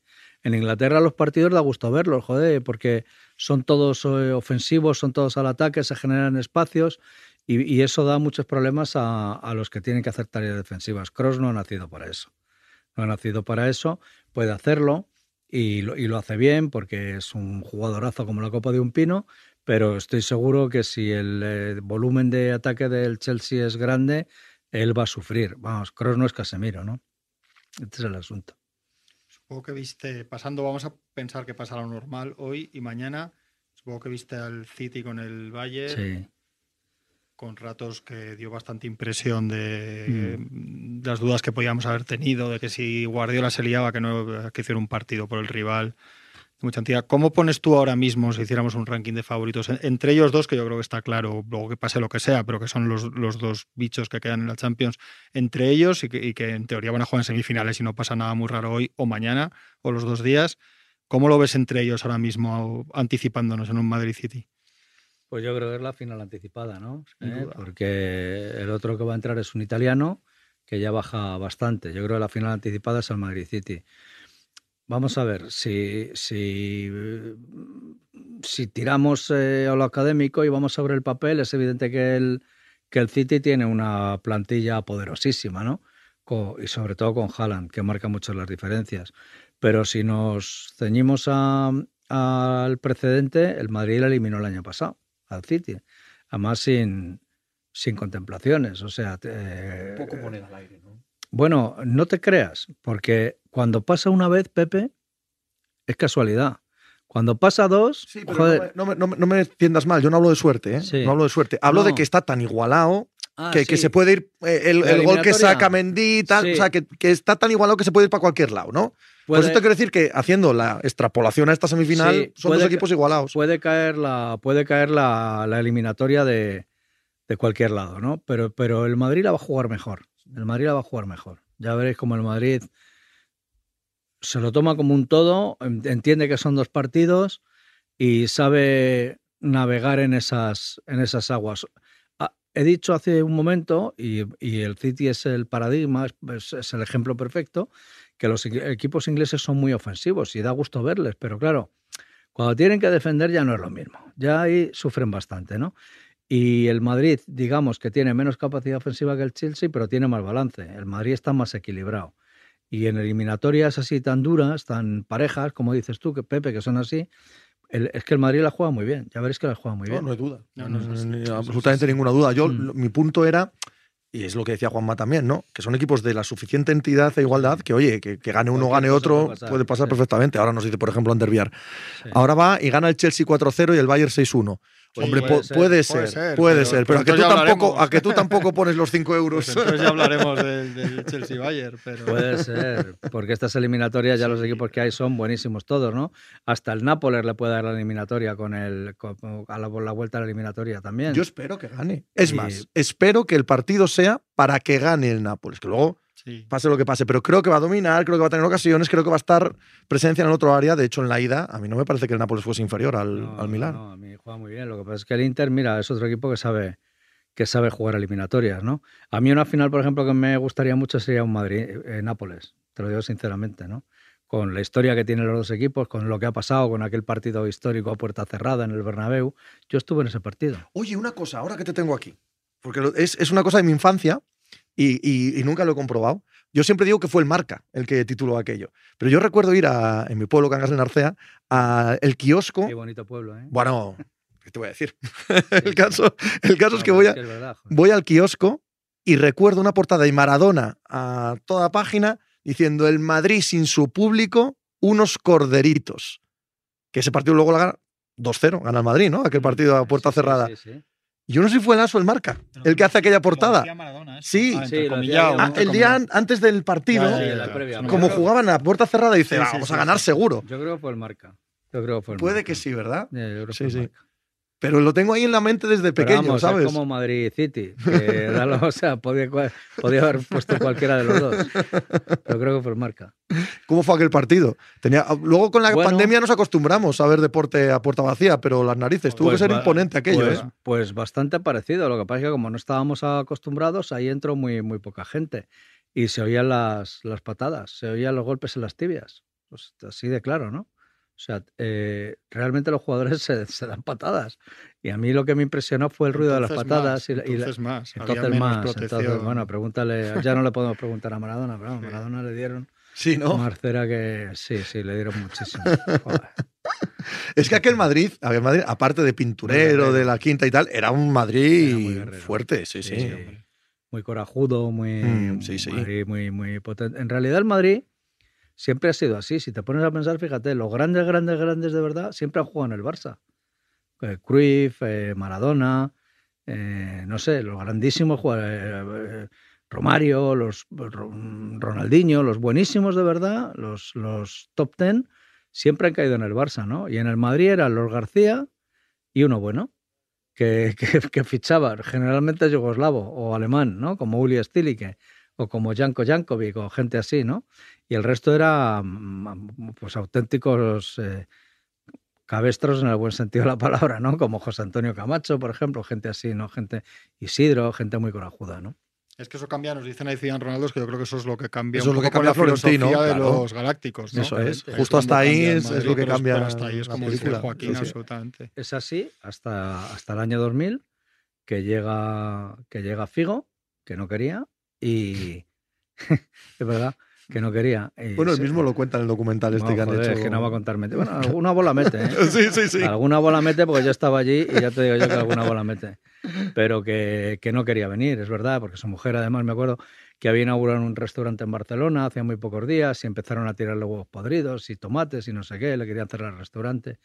Y 24 horas antes de anunciar su fichaje llamó pidiendo, pidiendo revocarlo y, claro, se le dijo que no, ¿no? No. Estáis entendiendo mal lo que está diciendo Sí, sí. Maroto, porque dice que Di Stefano era malo entonces. Claro que no. Narcea y Lorenzo van fichando a Sidor, Miyato Zucker, esos eran cabestros, No, eran jugadorazos como la Copa de un Pino. No, pero no eran el, no eran el balón de oro. Claro. No eran el claro. top ten. Eh, lo de Di Stéfano, bueno, yo soy joven, pero lo que me cuentan es que eh, fue contemporáneo de, eso seguro, fue contemporáneo de Kubala y que entonces eh, uno tenía que ir al Madrid y otro que Mm. tenía que ir al Barça, porque en aquellos años todos los equipos eran franquistas, ¿no? Ahora que está tan de moda esto de decir que si el Madrid tal, que si el Barça tal, todos eran franquistas porque el que no era No directamente existía. no existía Claro. y menos que iba a existir. O sea que Por lo que sea. por lo que, exactamente, por, por- seguramente por casualidad. Pero, pero, o sea, que es que ahora a mí me hace una gracia cuando dice, no, el equipo del régimen, el equipo del régimen eran todos, porque había un tío ahí que el que no era, o sea, directamente le daba dos leches. O sea, y como mínimo, ¿no? Eh, entonces, ya te digo, Di Stéfano fue un caso, no, no era malo Di Stéfano, pero el Barça fue, fue Kubala, que en ese momento era, estaba al nivel de, de Alfredo Di Stéfano, ¿no? Pero el resto de los del Madrid quita- te- te- eran Marquitos, era Paco Gento, que había venido Guarnizo, de un pueblo de Santander, era todo gente así, no te creas que, bueno, Puscas, que llegó después ya, que, estaba, que llegó aquí más gordo que yo y se marchó más gordo todavía, y nada más. Y luego el Madrid lo que tuvo fue mucha clase media, muy buena, muy bien preparada físicamente, muy peleona, muy corajuda, pero Maradona venía al Barça, Cruyff venía al Barça, Romario venía al Barça y el Madrid no venían estos jugadores, venía Stilique y Jankovic, que no eran malos, ni Sidor tampoco era malo, Claro, hombre. pero no eran, no eran ese nivelazo, ¿no? O sea, es como ahora como si como si el, el Barça ficha a Haaland y el, y el Madrid ficha a Havertz. ¿Es malo Havertz? Pues no es malo, pero no es Haaland, ¿no? Lo que pasa es que luego si le rodeas muy bien, pues a lo mejor resulta que te gana. Y que eso sí que lo cambió Florentino, efectivamente. Sí, eso, se- con Florentino es otra historia. sí. Totalmente. Entra Figo y luego entra Zidane y luego eh, Ronaldo. Ronaldo. Eso lo viví yo en primera persona y, y fue un, un cambio tremendo. Pero si os, si, si os fijáis, incluso en esa época se hablaba de Zidanes y Pavones. Es decir, que se hablaba de una estrella y el resto eran jugadores que iban allí a, a- a acompañar. Lo que pasa es que eran muy buenos, ¿no? Makelele, por ejemplo, que no era una grandísima estrella, pero cuando se fue Makelele del Madrid, Florentino, eh, Zidane le dijo a Florentino, Presi, se, se ha ido Makelele y la mitad de Zidane. Le dijo, ¿no? Y, es verdad, ¿sabes? O sea, que eran muy buenos. No, una por volver al presente, yo creo que lo que no hay duda, no sé cómo lo ves, pero lo que no hay duda es que el Madrid ahora está bien. O sea, ha pasado una temporada difícil, es verdad que la liga, la liga ha sido un chandrío y se, la, y se la ha dejado porque ha estado semanas muy mal, pero ahora está bien. O sea, las dudas que tenía con Benzema está recuperado, físicamente el equipo yo creo que está bastante bien, se vio en la segunda parte del Camp Nou. Kroos y Modric han vuelto a jugar partidos juntos. O sea, todos los debates que había en la primera mitad de temporada que daban miedo, lo que es ahora mismo, si te olvidas de la liga, etcétera, para jugar a cuatro partidos, cuatro finales de Champions que le quedan, digamos, el Madrid ha vuelto a estar bien ahora, ¿no? Está, puedo estar confiado. Estamos hablando de que es muy favorito hoy, estamos hablando de que puede eliminar al City, o sea, está, está muy recuperado, ¿no? Creo que el Madrid ha cometido tres errores en, en- en la liga. Los partidos con el Barcelona y el partido contra el Villarreal, re- eh, recientito, que ha perdido en el Bernabéu. Si hubiera ganado ese partido y, y hubiera sacado adelante alguno más fuera de casa, ahora estaría a cinco o seis puntos del Barcelona, que con lo que queda del campeonato es una distancia, es una distancia, digamos, asumible, ¿no? De todas formas, te digo que, que el Madrid va a dar guerra hasta el final. Lo mejor que le puede pasar al Barcelona es que el Madrid pase esta noche. Y Hombre, está muy lejos, ¿no? No, no, no tanto por el Madrid como porque no creo que el Barça en lo que queda vaya a perder 11 puntos. es que está muy seco. Yo le vi en Getafe este fin de semana igual que vosotros y está no no no le llegaba o sea, no le llegaba el aire a los pulmones. Le vi bastante ya bastante justo. Yo creo que para el Barça sería una buena noticia que el Madrid pasara hoy. En el sentido de que le va a dar más guerra a la liga. Con esto no estoy diciendo que el Madrid vaya a ganar el campeonato de liga o vaya a recortar esta diferencia o tal. No estoy diciendo esto. Yo creo que la liga la tiene el Barça, pero que lo iba a pasar mal. que el Madrid le va a apretar mucho. Una para acabar. Eh, esta eliminatoria, mm, ya en caso de ganarla y de enfrentarse, aunque fuese el Bayern, pero bueno, sobre todo si es el City, legitima un poco la temporada, ¿no? O sea, ocurra lo que ocurra en semifinales, si las peleas, las semifinales, te legitima un tanto la temporada. Y hay varias preguntas con jugadores que necesitaban legitimar esta temporada. Asensio, Ceballos, eh, Modric y Kroos también acaban contrato, pero bueno, entiendo que son un asunto diferente. Nacho, Benzema, Benzema, pero también a Benzema lo meto con Modric y Kroos, ¿no? En, en un asunto completamente diferente. ¿Se les ofrece la renovación a todos? ¿A algunos? ¿Cómo, cómo está el tema? No, no, todos no. Terminan contrato 8 y yo creo que los 8 no van a seguir. Yo creo que van a seguir 6 de los 8. Ujú. Hay dos que están ahí bailando. eh, uno es Ceballos y el otro es Marco Asensio. Esos dos están ahí bailando y depende también un poco de lo que pueda traer el Madrid. Y no solamente de que el para el Madrid clasificarse para semifinales de Champions está bien, pero no te arregla la temporada. Ahora, semifinales de Champions más final de Copa, que es el día 6 de mayo, más Mundial de Clubes, ya es otro, ah, es otro cantar. Yo creo que el partido clave, clave, de verdad es el, el del 6 de mayo en Sevilla, la final de Copa contra Osasuna. Porque ese sí es un, título real. Semifinalista de Champions probablemente valga, sea, demuestre más o diga más de un equipo ser semifinalista de Champions que campeón de Copa.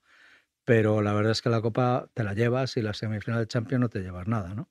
Pero yo creo que de los ocho van a renovar seis. Eh, y, de los otros dos, Ceballos, Asensio, tal, que son los que me dependerá de lo que el Madrid pueda traer. Si puede traer a Bellingham, pues saldrán. Y si no lo puede traer, pues se, se quedará por lo menos uno. Querido, pues un placer enorme charlar contigo y que disfrutes de los partidos de esta noche. ¿Vas con el Nápoles como yo? Sí, yo voy Sí, con ¿no? el Vamos Nápoles, con el pero Nápoles. porque me gustaría mucho esa final. Me trae muy buenos mundo, recuerdos. va todo el mundo. Todo el mundo, Boca- todo el mundo. Como decíamos antes, va Sí, todo el mundo sí. y medio Milán. Sí, va con Sí, el sí, Nápoles Y hoy. aparte merece la pena por ver en una final a un jugadorazo que no es muy conocido en España, pero a mí me encanta, que es el georgiano, Cavastelia, que es un jugadorazo que está en el Nápoles magnífico. ¿Y Osimen? ¿No te parece que Osimen va a valer más de 100 también, millones no, en verano? también. esos dos, Los dos, los dos. Los dos, esos dos yo los traería al Madrid a los dos, vamos, además juntos. O sea, son espectaculares, ¿no? Osimhen es incluso más, digamos, más capital, más decisivo, pero el otro hace cosas, es un jugador más fino, ya le conocéis por la banda, un poco más disperso, pero un, un jugadorazo, un jugadorazo tremendo. Me recuerda a, entre comillas, a cuando Carrasco, el del Atleti, tiene el par- hace el partidazo ese que le sale sí, de sí, vez en sí, cuando, sí, sí. pues este lo hace todos los días, ¿sabes? Es buen- muy bueno. Ahora está teniendo un año increíble. Oye, va a ser el Mm. tercer escudeto del Nápoles en la historia, ¿eh? Mm. Solo dos con Maradona y ahora este. O sea, Sí, no, sí, no sí, hablamos sí, de sí. pequeña cosa. Sí, sí, sí. Maroto, un placer. Que Bueno, tengas muy buena tarde. Gracias, muchas gracias a vosotros. Hasta luego. Hasta otra. Dice San Diego Cal, con Napoli va el 98% Sí, de Italia, de Italia y de, Europa. lados. A ver si. De Madrid, dice Maroto, según se va. Fernando, Pepe, noto partical- particular fijación por criticar a Joao. ¿En qué nivel le llegaste a considerar como futbolista? Pues creo que en la de todo el mundo. Eh, una, una promesa legítima, una promesa que valía 120 millones, que me parecía bien que un equipo pagase 120 millones por él. Así que imagínate si tenía fe en él. Y sí, sí, desde luego que no es solo lo que ha jugado y lo que no, sino su actitud. A mí me, me resulta muy, muy estomagante, muy difícil de tragar. Cuando lo veo por el campo comportarse como si fuese Messi, es que, es que para eso tienes que ser Y además arrastra ya las narrativas, las quejas, bueno, tío, cuando, sí. Cuando parece que no te vale nada, que no te vale ningún entrenador, que está muy bien si te enfrentas a Simeone y te vas y, y lo revientas ahí en Londres y tal, y te, pero, pero es que eso no le vale, lo de allí no le vale, lo del Mundial no le vale, no sé, yo creo que, la- que arrastra mucho eso. Es muy difícil, son trabajos muy difíciles los de los ojeadores y tal, porque, porque este chico mm, lo verías de joven y dirías, este es el mejor de Seguro. tal, porque, lo, porque tiene Lo el talento y tal. Entonces, ¿quién sabe que este el hombre por unas cosas o por otras va a ser así? ¿Quién va a ser el nuevo Messi de verdad? Es más, Es que... aunque lo veas y hables con él una semana y, Sí, notes, sí. y notes que es disperso, que no atiende a, a la autoridad, que va a ser un baguete y un golfo y que va a salir por las noches y que no va a entrenar nada. Aunque eso sea verdad, en tu fuero interno piensas, ¿y si con 21 de repente muta Sí, en tal sí, y sí, me sí. estoy perdiendo? ¿Sabes? Es que aunque Sí, lo sí. veas, te, te lo tienes que jugar, Sí, ¿sabes? sí, total, total. Esto es una trampa, siempre es así. Pero, porque es que luego no te sale y dices tú, joder. Y, Claro, te y lo tuve a- idiota. tu- lo tuve a Te llama tiro. Todo el mundo idiota. Y dices, joder, chico. Sí. Sí. pero- Yo tengo para mí, ya te lo dije, eh, que igual la semana que viene estamos hablando de si hay liga o no hay liga, va a ser fantástico. No, no, no. No, No os lo compro. No os lo compro en absoluto. De hecho, creo que va a ganar. Creo no. No tengo ni Yo idea. creo Pero que- si gana el Barça al Atleti este fin de semana, no, no, sí, no hay- que es hay- casi imposible que se remonte la liga, pero que si hay un equipo que le pueden remontar esa ventaja en la liga es el Barça las últimas semanas. Eso también. ¿Eres consciente de la- del Excel del 12 en el Atleti? ¿Te suena?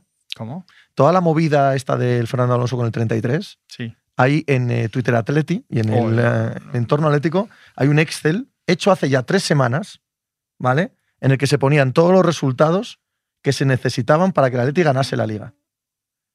Tres semanas, ¿Cómo? te lo juro, ¿Pero qué me dices? como lo oyes. Que ganase la liga. Sí. La liga esta. Esta. Y en las últimas tres semanas se han cumplido. Muy bien. Y está, de verdad, está Sí. Twitter Atleti absolutamente endemoniado con este tema. ¿A cuánto está el Barça ahora? A dos más que el 12, Madrid, a claro, 13. 13. O sea, si gana el, el A Camp 10. Nou a 10. Nada. Ah, por ello. Pues te juro que están endemoniados con ese tema. Sí, mira, yo sí que creo, sí que creo que solamente con que vuelvan de John Pedri y Dembélé, el Barça no pierde la liga. Pero hombre, Es obvio, pero Y es que la no vuelvan. ahí. No, pero si no vuelves, verá que es que tú era. Pero claro, la diferencia de estos partidos que han empatado a cero son dos Claro, jugadas de Pedri. Dos total. jugadas de Pedri porque, o una de Dembélé. porque acaba en Sí, sí, 1-0 y con está. tres partidos que acaba 1-0 ahora no pierde la liga. O sea, eso sí, o una de Dembélé, eso es. Entonces sí vuelven, pero, Claro. pero bueno, yo te digo. Dice Pero- Tris lo del pero, o sea, que, 33. que gana la liga el Atlético. sí, sí, sí. Está el este el ese, tío. Tú investiga un poco por Twitter Athletic. No, no, Ahí está. No, no, haces bien. Haces muy bien. tengo muchos vicios, no, no quiero nuevos. Narcea, si el Atlético gana los 10 partidos campeón de liga, yo digo no. Yo digo que el Barça no pierde 13 ¿Pero qué es puntos de aquí al final de ¿Pero liga. es- qué- ¿Pero qué magia es esta? no me esperaba para nada. eh, Estar hablando de si el Atlético gana la liga. Es maravilloso. O sea, yo cuando decía que podíamos estar hablando de si había liga el fin de se- el, lunes era por el Madrid. Esto Claro, es magnífico. claro, claro, pero vamos mucho más allá. falta- Mira, sí, sí, dice, claro, es dice San Diego que- Cal, el Excel del Atleti tiene el aroma de los mayas. Que es que la gente está en ello. No, coño, la verdad es que si lo piensas. Escúchame, si lo piensas y dices que el Madrid puede remontar, pues también puede remontar el Atleti, ¿no? Está ganando todos los días ahora y no tiene. Champions. Y, encima el Madrid, lo que decía ahora Maroto, se va a el Madrid gana y se despista otro día y ya está adelantado por el Atleti. Me cago en 10. el Excel. No pensabas que te ibas a casa tú hoy pensando en las opciones No, del Atleti no, de ganar la liga, ¿eh? Y que haya un Excel por ahí, pero ¿quién hace eso? ¿Quién lo ha hecho? Ha sido un tarao de Twitter Atleti. Pero es que se está cumpliendo. Es ciencia. O sea, no estamos hablando de magia, tío. me imagino. Joder. El fin de semana hay Fórmula 1, ¿no? Este no, el que viene. Ah, el que viene. Joder, parece que hace un. Este Es casi parón lo hablamos, ¿eh? Es este parón es terrorífico. Sí, sí, horrible. Decían ahora los. eh, Tengo ganas, ¿ves? Cuando escucho cosas de estas, pienso enseguida en, en el alonsismo y tal. Todo el Claro, qué es que viene de fenómeno. ahí, viene de sí, sí, por Además eso. hay un eso. emparentamiento con lo del 33 de Alonso. Sí, sí, cualquier chaladura. Claro. A ver qué dice mi querido Fontanals. ¿Cómo estarían el Atleti y el Madrid sin tres titulares de los mejores? Pues, Sí, pues, no, no, pues perdiendo partidos. Albert, Estoy si los están perdiendo, No, si los están perdiendo con los yo buenos. estoy o sea, de acuerdo que es un factor clarísimo en que no está sacando los partidos, pero el hecho es que no están. Cuando que si siguen sin estar, Sí, claro. hombre. Supongo que parece que vuelven, sobre todo Pedri De Yo digo más. Si recaen y no vuelve ninguno, sigue ganando la Liga del Barça. Dejaos de tonterías, que son 11 puntos no, con yo- 7 jornadas o 8, hombre, por favor. Que es que no hay ninguna duda. Esto está ganado. Guatalba, ¿qué dice el Excel para el próximo fin de victoria en el Camp Nou y el Madrid? Claro, evidentemente victoria en el Camp Nou. ¿Qué va a decir el Excel? Ya sería, o sea, si el Excel, dice que si el gana. Excel hace las el cuentas para que la liga que gana el Barça, ya sería, ya sería una cosa para morirse. Dusogor, confiesa Juanma, ¿qué pediste en el pozo de Los no puedo, Ángeles? pues luego no se cumple. No se va a cumplir tampoco. Y aparte ya os imagináis que pedí, coño, tampoco. ¿no? Joder, ¿qué, qué va a ser? ¿Qué va a ser? Pues nada bueno para mi hija y mi familia, lo cual me abochorna. Pero, pero estaba ahí muy... Es que estábamos, ahí, estabas, ahí se ve todo de otra manera. Estábamos muy fuera, muy metidos en, en aquella dinámica. Nicius, el Excel, las gallinas de Utrera. Bienvenidos a Cuarto Milenio. Este es el programa que os merecéis. El pozo, Este es el, el pozo, el, el programa que os merecéis. el corgi. El corgi. ¿Qué es el corgi? Esa no me la sé yo. Un perro. ¿Qué dices? que le pasan pelotas y mete canastas en el aro de los Lakers porque va a pasar la eliminatoria. O sea, le ponen una cesta de lo- el pulpo pol, coño. Eh, ya está, no vamos a alargarnos. El pulpo pol en perro corgi ¿El pulpo Pol acertó? acertó, pero tío. No recuerdo, no recuerdo. Sí, sí, sí. Acabó acertando No que sé si el la Mundial. final. La semifinal acertó. Para mí una de las cosas que más he flipado en mi vida, y esto es lo digo mucho, sobre todo a la gente joven que igual no lo vivió tanto, tan así, bueno, no, es que hacen ya 13 años, ¿no? Mm. Es que España, tío, se retransmitió eso en directo y la gente estaba flipando, ¿no te acuerdas? Sí, o sea, claro en que aquella dinámica, de Claro que repente me era, no, que estas cosas, estos, estos fenómenos, estos trances colectivos son así, pero la verdad es que luego cuando sales de ahí da, mucha, da mucho bochorno. dentro, cuando estás dentro, te parece. Sí, el pulpo acertó, es que es así, es como el Estel y el Corgi igual acertó. Si al final. Dice Tacitov, Claro. acertó todo y nos lo comimos a feira. Y será verdad. Y será verdad que luego hicimos ahí una, una pulpada. Pero es verdad que estas cosas, cuando sales fuera y vuelves a la realidad, da mucho bochorno. Es así. A la gente tenía gente que avergonzarse mucho, pero.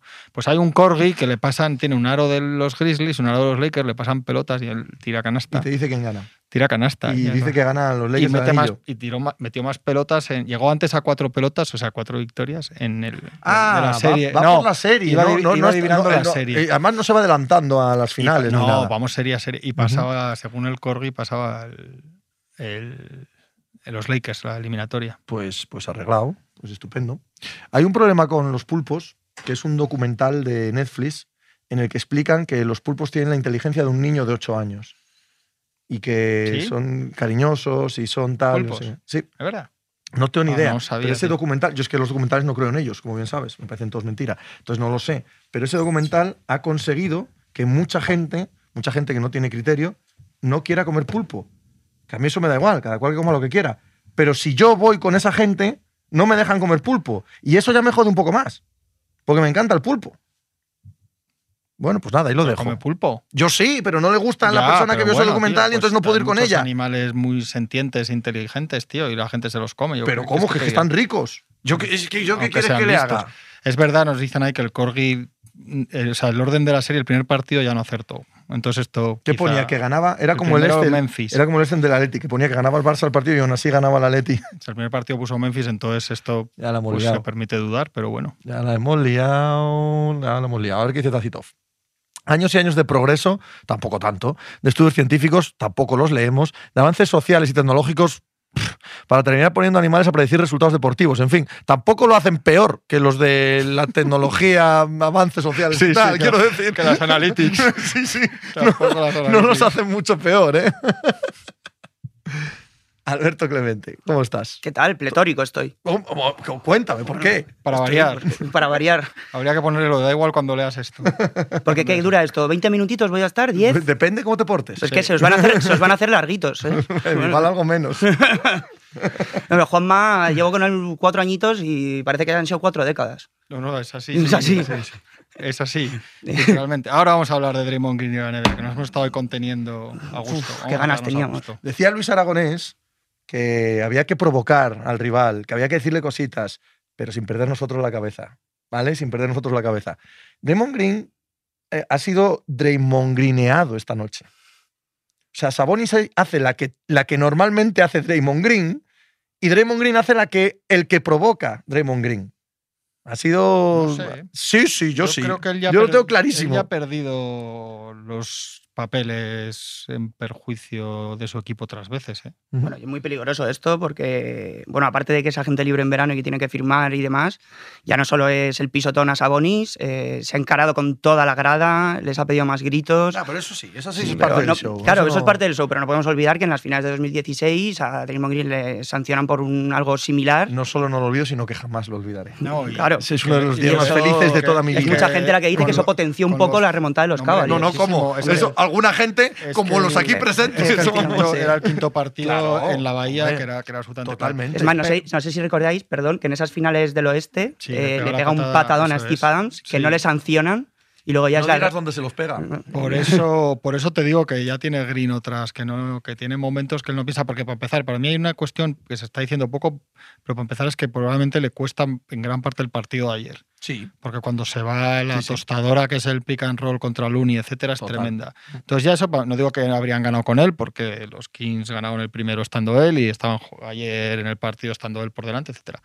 Pero él ya le cuesta ayer muchas posibilidades de defender bien en los últimos ocho minutos de partido. Le debería costar una sanción que yo creo que no le va a costar. No, no le va a costar. No se la van a poner, pero yo creo que es muy difícil defender que no es sancionable esa jugada cuando la ves. O sea, me parece muy difícil de, defe- de- de decir lo contrario. Y como dice Alberto, lo que pasa es que los, los Warriors no pueden estar ahora en eso porque están en una situación crítica deportiva ahora mismo, pero, pero hay un trasfondo en todo lo que pasa con Green desde el- la pretemporada del puñetazo a Pool y, y su no extensión, que, que huele a, a lo que pase con él a partir de verano, claro. A ver, que, que él se va a ir, es, creo que seguro, desde el mismo momento en que extienden a Pool. O sea, este Que- final. Que esa es otro. Claro. La extensión de Pool. Pero, pero sabíamos que una vez Sí, que sucedió eso, esto estaba acabado. Sí, sí, sí. Pero, claro, hay que, hay que venir un poco hacia acá. O sea, no ir al verano, sino a una serie que están perdiendo 2-0. Y que están perdiendo 2-0, yo estoy contigo, en gran parte, igual perdían igual, pero en gran parte porque desde ese momento el partido queda en franco eh, para los Sacramento ¿mantenéis Kings. que no le van a sancionar Yo precisamente no. porque van 2-0? Mm, No creo que sean tan. Porque sancionable es. Eso pasa en un partido de regular season y no tiene ningún Sí, problema sí, en que sin el duda, siguiente no lo sin juegue. duda, sin duda. Pero eh, yo no voy a que sean ni los Warriors, ni el 2-0, ni que sea Draymond Green. Creo que en general la NBA es una liga que para playoff no, no quiere perder drama. O sea, hace lo que sea por no perder drama. De hecho, en Entonces, sí. 2016, cuando le sancionan en las finales, es porque ya es reiterativo. Sí. Ya en las finales de conferencia Sí, lo sí. hace, lo vuelve a hacer y ya No, no les queda otra. Y porque es drama. Y por- efectivamente. Porque es drama traer a, Sí. quitar a Draymond Green de la serie en ese momento, ¿vale? Eh, y yo creo que no va a suceder eso. No va a suceder. Pero aún así, los problemas de los Warriors son profundos en esta serie. ¿eh? Bueno, es una o barbaridad. sea, me da la sensación de que Mike Brown está. eh, ganándole la partida a Steve Sí. De momento. Y luego, bueno, es que eso es desolador. Stephen Curry ha tenido que jugar 38 minutos en el primer partido y se ha ido a más de 40 en este. Que a Steve Kerr le gusta, ya sabemos mucho, reservarle y gestionar bien sus minutos para que llegue fresco al final. Y precisamente gracias a eso te hace las series que te hace de cuatro triples y te mata los partidos muchas veces. Y luego han perdido 15 balones en el primer partido y 20 en este. Hay momentos del partido hoy que son desoladores, del control de balón. Y hay balones que no pierden, pero que, pero que, toca al rival, que las acaban sosteniendo. Tienen, tampoco nos puede sorprender ¿eh? que vayan 2-0 porque han sido un equipo los Warriors que fuera de casa eh, ha sido muy malo este año. Pero necesitan ganar en Sacramento si quieren llevarse esta serie. Esto es así. Los Kings tienen ventaja de campo y saben que con ganar los cuatro partidos que tienen en Sacramento pasan.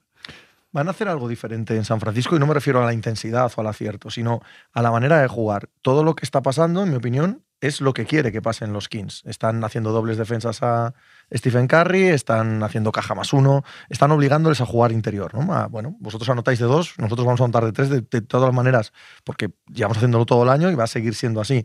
Y los Warriors están haciéndolo en buen parte del partido, ven que con eso no les llega o que les llega muy ajustado y llega un punto en el que dicen, mira, aunque estéis defendiéndonos claramente sobre defendiendo el triple, vamos a seguir tirando de tres porque es la manera que tenemos nosotros de igualaros. Y ahí es donde han muerto las dos veces. Ahora llega un momento en el que tienes que plantearte si hacer una cosa diferente, porque es que estás 2-0. Yo no sé si está en esos stickers todavía, porque ha estado en los dos partidos a tres minutos del final Sí, vivo, claro, lo y- cual no y es. querrá, es sí, una- querrá es pensar que en San. Francisco Esa es la parte positiva para ellos, que jugando mal y sin ese, esa marcha extra que suelen tener en playoffs y que tuvieron el año pasado, que jugando mal han estado ahí en los dos partidos. También el tema, aunque los Warriors pasen, ya es una serie que se te va mínimo a seis partidos. Y este desgaste, ellos no lo tuvieron el año pasado, que tienen cruces, también quedan terceros de conferencia, pero tienen cruces muy positivos. Juegan a cinco partidos la primera ronda, creo recordar, contra los Nuggets. Los Grizzlies son los únicos que se les alarga un poco la serie y luego las finales se encuentran con esos Mavericks que ganaron a los Suns. Este año ya, eh, si llegan a semifinales, que habrá que verlo, ya llegan con un desgaste extra que el año pasado no tuvieron y en una serie que, que puede ser muy dura, sea contra los Lakers o contra los Grizzlies. Dice Santiago Cal, Juanma seguirá creyendo en los Warriors aunque vayan 0-3 y 20 abajo a falta de 3 minutos. y yo, No lo sé. Hombre, es que Eso es, han, yo- se han ganado el derecho a creer. Claro. No, yo lo que creo es que van a sacar los partidos de casa. Pero bueno, también no habría, no habría creído que sal, pensaba que saldrían 1-1 de aquí, o sea que me evidentemente puede no ser. Yo creo que van a sacar los partidos de casa y que ellos, ellos lo que no estarán los Warriors, estarán preocupados, pero no estarán desconfiados en el sentido de que ellos no sientan que pueden ganar un partido en Sacramento. claro. Porque han ganado en. En el año pasado, joder, hace unos meses ganan en el Garden en unas finales, quiero decir, en, más, más difícil que eso a nivel de condiciones, etcétera. Pero la sorpresa es que no hay sorpresa. Quiero decir, la sorpresa es que los Warriors están siendo lo que eran en temporada regular. Y Sacramento también, ¿eh? Y Sacramento también. No, incluso más, un poco más duros y más Sí. entrando en la batalla física, que yo Sí. parecía que ahí podía, ¿no? Que podía ser un equipo más de, No, y más de salón. toqueteando las siendo- defensas. O sea, sí. no digo. Están ver, siendo no van a ser una gran competi- defensa no, no, nunca, pero, son- pero, pero no son la defensa de. No, pero de- es una buena defensa. Lo que pasa que, que Sí. en este caso los números de puntos no te dicen si es una buena defensa o no, porque ellos juegan a un ritmo muy alto de posesiones y de tiros y de puntos. Entonces, en este caso, igual que a veces te meten 85 puntos y no has defendido especialmente bien, sino que el rival ha fallado todo, En este caso es al revés. Yo creo que la- para mí la noticia es que los Warriors no han sido mucho más de lo que suelen ser en temporada regular. En fuera de casa, que han hecho 11-30. Es que los únicos equipos que han sido por fuera de casa han sido los tres, el trío del apocalipsis, ¿no? Pistons, Spurs, Rockets, es así. Es el cuarto peor balance fuera de casa. Entonces, bueno, había un comentario por ahí que, que- que quería dar mi opinión porque nos decía que qué pensará Curry cuando ve a Green. Yo es que creo que Curry tiene absolutamente asumidísimo que Green es así y que sabe lo que, lo que le ha supuesto para él Sí, Green, lo lo, que ha sido en ese sí. equipo, lo bueno y lo malo, y sabe que hay cosas que ya de- desistió de cambiarlas y sabe que por una de estas ha tenido muchísimas noches que les ha salvado, porque es que esa es la realidad, que les ha salvado partidos y situaciones muy difíciles. Y yo creo que él hasta el final va con ese bloque, lo han demostrado. Y Sí, no, bueno, ya va a ser ahora no, no, creo que lo- no, opción, no creo que vuelva enfadado a San Francisco por lo de esta noche con. Ya más con allá, él. más allá de esto que comentáis, eh, está siendo una maravilla ver los partidos, el ambiente en el Arco Arena, en Sacramento, el peso emocional, el público volcado y para mí, que no, no llegaban a playoffs desde hacía 16 años, 16 años de la época de Adelman, se mantienen también fieles a ese estilo ofensivo que tenían en esa época. Y está siendo espectacular que celebren la primera canasta como si fuera la última. eh, Sí, está siendo muy divertido verles, muy divertido el, verles. el gran ambiente de playoff, como ya nos parecía. Y supongo que también es un factor, ¿eh? En que vayan claro, 2-0. claro. sí. Es un el factor en el que público vayan 2-0. apriete ahí, vamos. El otro partido, eh, algo que añadir es que tengo la sensación de que esa serie, las Sixers eh, Nets, no tienen nada. Sí, un poco Ni- insulsa. Ninguna lectura. O sea, No. no, puede jugar peor. Eh, Filadelfia ayer en la primera mitad, imposible. Sí, sí. No puede hacer un partido peor No que el de James Harden. menos, No, no. Y no puede preocuparles menos. Totalmente, ¿sabes? Y, y es que luego ganan con total tranquilidad en Sí. cuanto aprieta un mínimo en beat, ¿no? Yo creo que están muy centrados en Bici Harden en gastar lo menos posible, pasar esta ronda y saben que su examen está pues otra vez en semifinales de conferencia como ha sido toda la época de Embiid, que es una ronda que nunca, que nunca han pasado, ¿no? no ha jugado unas finales de conferencia en Embiid todavía, pero están muy centrados en gastar lo menos posible y acabar con la serie en Brooklyn si pueden y tener su descanso y su tiempo para preparar el partido y ahí sí que meter una marcha más. Es la sensación de que han ganado haciendo lo mínimo estos dos partidos. Sí, yo creo que fue eh, ayer el mínimo de veterano. Ayer grabamos mínimo de veterano. Ayer. Ayer, joder. Y el Creo- siguiente el viernes, que lo sepáis. Sí, creo que fue ayer que yo dije que estamos viendo una cosa que no es nada habitual, que es un equipo totalmente sin hacer y sin Hmm. idea en playoffs, porque este equipo se, Se deshace a mitad se de temporada. descompone a mitad de temporada, traspasan a Durant, traspasan a Kerry, tienen una colección de jugadores que no forman en sí mismo un equipo con muchas alternativas ni muchas formas de jugar. Entonces esto no es lo habitual que llega a playoffs, es una circunstancia. Y eso se nota cuando no tienes especialistas para jugar contra Harden, cuando tal, y cuando jugadores tienen que, como Dingo, es que hablaban por ahí de Dinwiddie, Dinwiddie es que no puede tener el rol que necesitan que tenga estos Nets, es un jugador menor Claro. para, para esto. Por cierto, qué mal cae Dinwiddie en la NBA, ¿eh? Sí. ¿Cuántos sí, sí, líos sí. tiene con jugadores, compañeros de todos los lados que Total, sale, etcétera? ¿No? Eh, es curioso. Entonces, bueno, pues ya está, no tiene más gracia que, pues que toquen madera a los Sixers para que cuando queden cinco minutos, para que acabe el, el- el día que ganen el, el cuarto punto de la serie se clasifiquen, le dé un tirón a Embiid, que esto es muy de ellos. Es que y- yo y creo que ni. Entonces yo creo que esta vez lo que tiene que hacer es llegar enteros al, Llegar al, sanos. al torete que les viene. Es que además, no sé si visteis ayer a Harden. Con ellos en semifinales, hay que ir con los equipos históricos como los Sixers, no como los Celtics, que son unos recién llegados. Yo, yo vi a Unos Harden y cu-. ¿cuántas veces los has visto en playoff así, tío?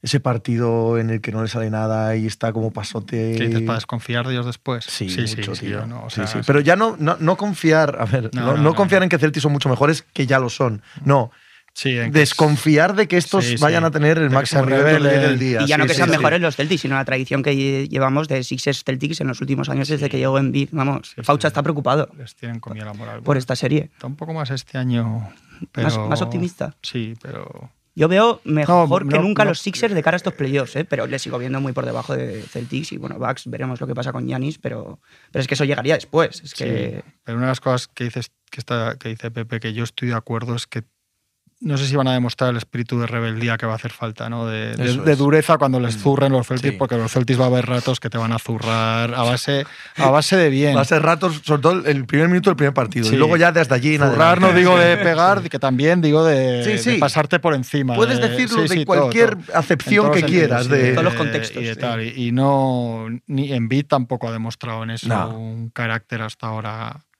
Pu- Pues el año, pues, pero no, no podemos apostar por ello. No, pero el otro más. Y el otro verle Sí, ayer sí. deambular por la pista en un Es partido de playoff, dices, aunque lo tengáis Es que ganado, esto- tío, Es que madre esta mía. teoría que hay ahora, que yo la que entiendo ¿eh? y en parte la comparto, de que, de que Harden, ha- el paso atrás que ha dado Harden, como se ha adaptado a otra cosa, que ya no necesitan lo mismo que antes, hay un punto en el que sí que vas a necesitar eso.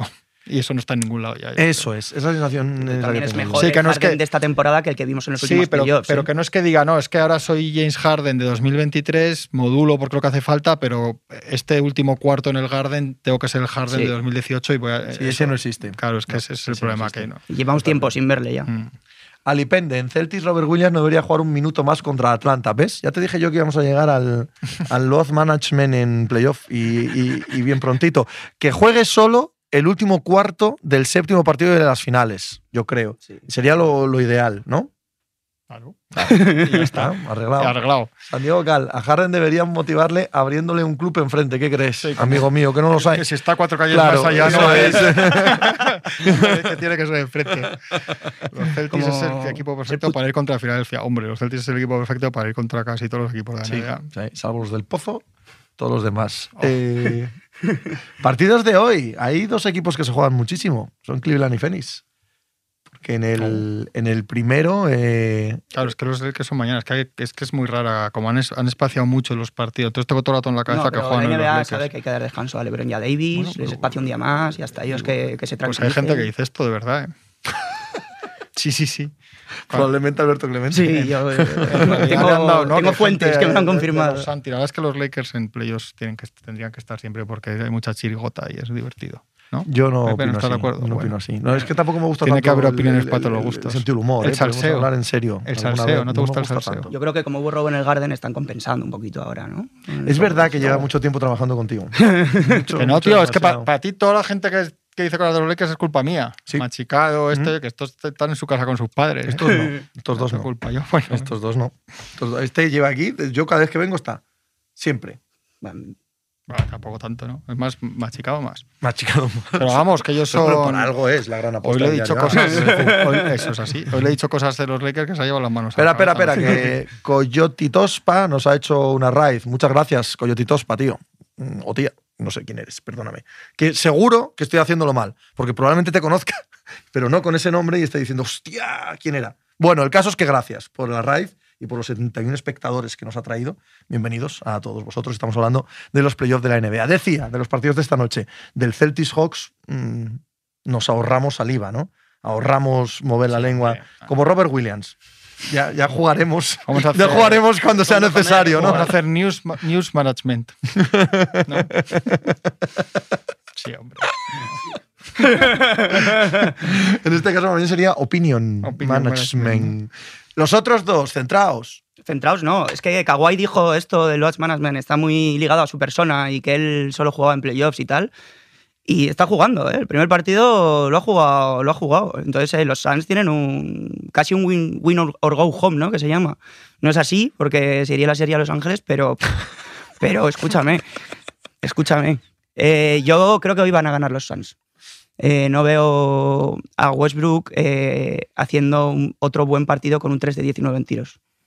Yo no, no lo veo. me- Yo lo me- que no lo me- veo es haciendo un partido diferente a 3 de 19 en tiro. Eso, efectivamente, pero esas decisiones eh, ligeramente correctas que tomó al final del partido, que es verdad que cuando, cuando las hace hay que decirlas, y metió los dos tiros libres, esos que yo no daba un duro. Eh, yo no, lo, no veo que vaya a ocurrir otra vez, pero ver a Kawhi a ese nivel a mí me pareció espectacular. Vamos. No pueden ganar ni con Kawhi a ese nivel, ni con un buen Westbrook, si Phoenix juega un partido medianamente Yo no decente. estoy, no sé, os vi, escuché mínimo ayer y os vi también muy dando a los Suns como muy por delante y yo no me creo, todavía no me creo a los Suns. Yo estoy, estoy de Perdieron su acuerdo. primer partido, ¿no? Con Durán, eh, el primero, el primero que pierden con él, sí. Pero un partido normal de Phoenix tienen que ganar. Sin que creo sea nada del otro mundo ahora mismo. Vamos a decir cosas ya de Phoenix Suns el partido esta noche. Sí, Nos dice sí, sí, cosas. hombre. Entonces, claro, es que si se pone porque 0-2, cuidado. no son- 0-1 esta gente no son los Warriors, partido, ¿eh? etc, sí. O sea, se ponen 0-2. Y ellos Y fuera de tienen- casa se van, que los Warriors van a casa ahora. Tienen unos problemas de. de- hombre, lo que pasa es que a, a pista de los Clippers. Sí, no, Tampoco. no, no, no. Sí, que no es realmente más allá de No es bromas, arco arena. no es un ambiente que te preocupe para ganar algún partido, pero ese equipo tiene unos problemas de, sobre todo de banquillo, de rotación, de lo que hacen con Eito, no dejan de hacer. Entonces vamos a ver esta noche lo que hacen. Eh, es un partido con mucha, mucha, mucha enjundia. Para mí día- sería una de las mayores sorpresas de los primeros días, no digo de la primera serie, de los primeros días, que Clippers se pusiese 0-2. Ya no digo ganar la eliminatoria, No, eh, no, que sí, eso puede total, ser, total. pero 0-2, Absolutamente. que hoy no sea un partido de estos en los que el equipo de casa se recompone y gana hasta con cierta, con cierta distancia, eh, me sorprendería inmensamente, tío. Inmensamente. Puede, puede ser. Es, Es más, normal, ¿eh? eh, intuyo un partido de estos en los que los primeros 10 minutos buscan mucho a Aiton y tal. Sabes que está todo el mundo implicado, que luego desaparece en el tercer cuarto, ¿no? Pero, eh, pero, pero que está Sí, todo el sí. mundo muy centrado de inicio en lo que tienen que hacer y la- las cuatro cosas ortodoxas que han mirado en el vestuario lo hacen, pim pam. Yo me da la sensación, ¿no? Puede ser, puede ser. un Durant sí, y un sí, Booker sería- absolutamente. Paul George vuelve No como, como, como poco en la segunda ronda. pero como yo poco. dudo que, que vuelva este año, esta temporada. Puede Yo que dudo que vayan a pasar y puede pasando. que ni eso sí. y, y yo creo que tampoco creo que empiece la siguiente ronda porque no está en esa fase, tendría que estar ya entrenando, no sé qué, no sé cuánto, o sea, yo creo que están alargando un poco las... Yo, yo estoy de acuerdo contigo, ¿eh, Pepe. Yo este partido para mí va a ser de los Suns porque sería lo normal, pero yo sí que eh, pronostico una serie larga aquí, ¿eh? Eh, de las más larguitas de, de primera ronda. Yo creo que los Clippers, Yo, yo estoy con Juanma. Hoy nos va a decir muchas cosas. efectivamente, porque esto- también, que también esto es una acabe- serie para Monty Williams, ¿eh? Y- para que él y que esto, empiece... y que esto acabe 4-1 todavía no está tampoco fuera no, de. no, por supuesto, de me puedo alcance, ¿eh? equivocar. Solo falta que diga esto y ganen de 40 los Suns, pero se me da profético. Dice Julich, Pepe, 6,3 millones de media el primer partido de los Warriors contra los Kings. Sí, muy, muy buenas audiencias y es que están siendo unos playoffs muy seguidos en la NBA a nivel televisivo. muchas cosas. Sí, sí, sí. Natalio Burgalego, y si resulta que Durán ya está menguando tras lo del año pasado, Bueno, bueno, veremos. que Hay que menguar. Pero vamos, yo, No, yo, yo partidos como el del otro día en playoff ya le he visto incluso en buena época, ¿eh? A, Sí, a Durán. Sí, sí. De todas formas, si en Phoenix consideran que está pasando esto y están un poco preocupados con el futuro, en los Lakers estamos dispuestos a hablar por Kevin Durant. Claro. Yo me arriesgo. Sí, sí, sí. Yo prefiero, yo prefiero a Durant menguado que a, a todos los demás, a todos los demás que a crecientes. 447 de los otros Todos 450. crecientes. Mientras no me toquen Austin Reeves. Decía, había un contento. comentario que decía que tenía que tirar más tiros Durant en el último cuarto. A mí siempre me parece un ajuste Va, va a de suceder. buen entrenador. Va a suceder. Va a suceder. De hecho, pregunta de peli. En el primer partido de la última posesión se la juega Booker y no Durán. ¿Eso no puede traer problemas si van mal dadas? Sí, pero no va a suceder tampoco muchas más veces. O sea, ya verás cómo no. En cabeza, Hachimura y Reeves por Durán. No, hombre, tampoco exageres. O sea, o sea, tampoco, vamos a, tampoco vamos a ponernos ahora. De nosotros no se van a reír. Hombre, claro, no jodas. De Rob no se ríe nadie. El que nos queda, aunque sea menos llamativo, también creo. Mira, creo que si Cleveland pierde hoy está eliminado.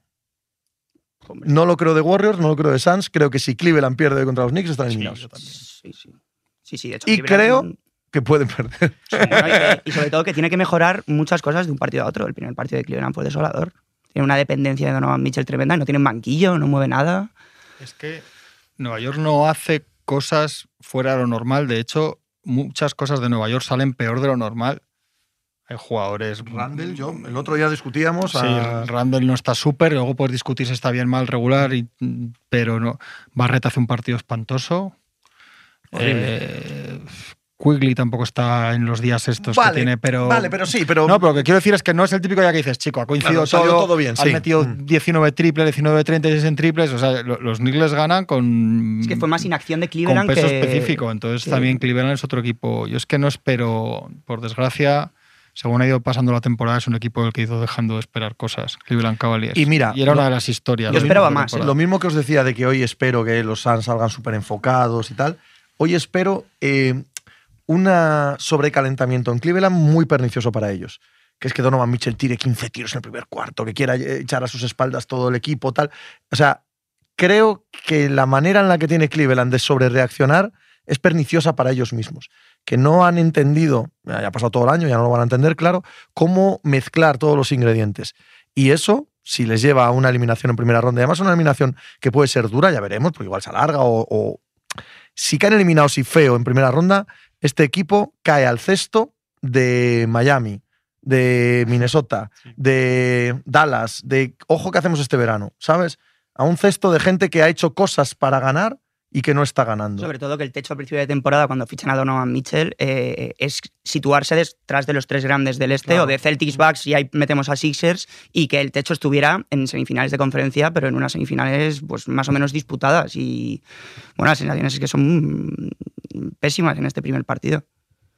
Sí, durante la temporada lo hemos hablado, han ganado muchos partidos. Han Han, han estado clasificatoriamente donde pensábamos. Sí, pero Seguramente en número de victorias más o menos y sin embargo las sensaciones, lo cual también da, da medida del potencial que tienen como equipo. Que sin estar bien de sensaciones hayan estado donde esperábamos en números, pero hay muchas cosas ahí del encaje de Garland y Mitchell, de cómo de importante tiene que ser Mobley, de por qué no tienen absolutamente nada de banquillo, por qué nunca van a arreglar lo del alero que complemente un poco a todos estos, defendiendo y metiendo triples. Hay muchas, muchas cosas que se vieron en el primer partido. A ver, Cleveland, Knicks, hay un rango ahí que, que pueden remontar perfectamente. O sea, pueden acabar, pueden acabar pasando 4-1 los Cavaliers también. Sí. Pero, o sea, que vamos a ver. Por eso son partidos muy importantes estos de hoy, sí. Nos preguntan por Ricky, ¿qué opináis de Ricky? Eh, nos preguntan directamente si se ha acabado Ricky en la NBA. Pues no es descabellado. ¿eh? El año de Ricky es muy difícil. Sobre todo si te acuerdas de cómo estaba antes de la Es lesión. que estaba muy bien antes Sí. de la lesión. y ha sido muy difícil. Otro día se ve, no puede jugar en quintetos de suplentes que antes el año pasado sí los aguantaba, o sea, sostenía bien al equipo en esos tramos. El otro día con Caris Lever es un- cuando juegan juntos es un desastre. Bueno, veremos. A veces las lesiones de rodilla, etcétera, cuando se, cuando se vuelve de verdad es en la siguiente temporada. Igual después de un verano y tal, pero por edad, por las dos lesiones que ha tenido, por todo lo demás, es, es probable que ya hayamos, desde luego que hayamos visto casi todo lo que había que ver de Ricky en la NBA. Es una pena. Su intención es jugar el Mundial, además. Sí, sí, no, no. Bueno, a priori sí, en principio, por lo menos en España cuenta con él.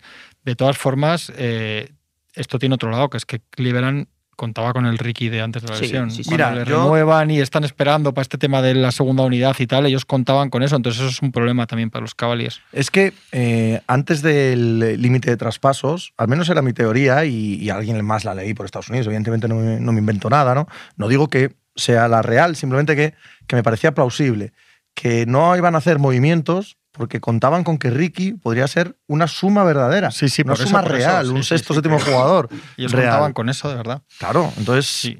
eh, es complicado. Es complicado que no les esté funcionando, que no haya eh, ninguna aportación, porque se han quedado con una rotación cortísima.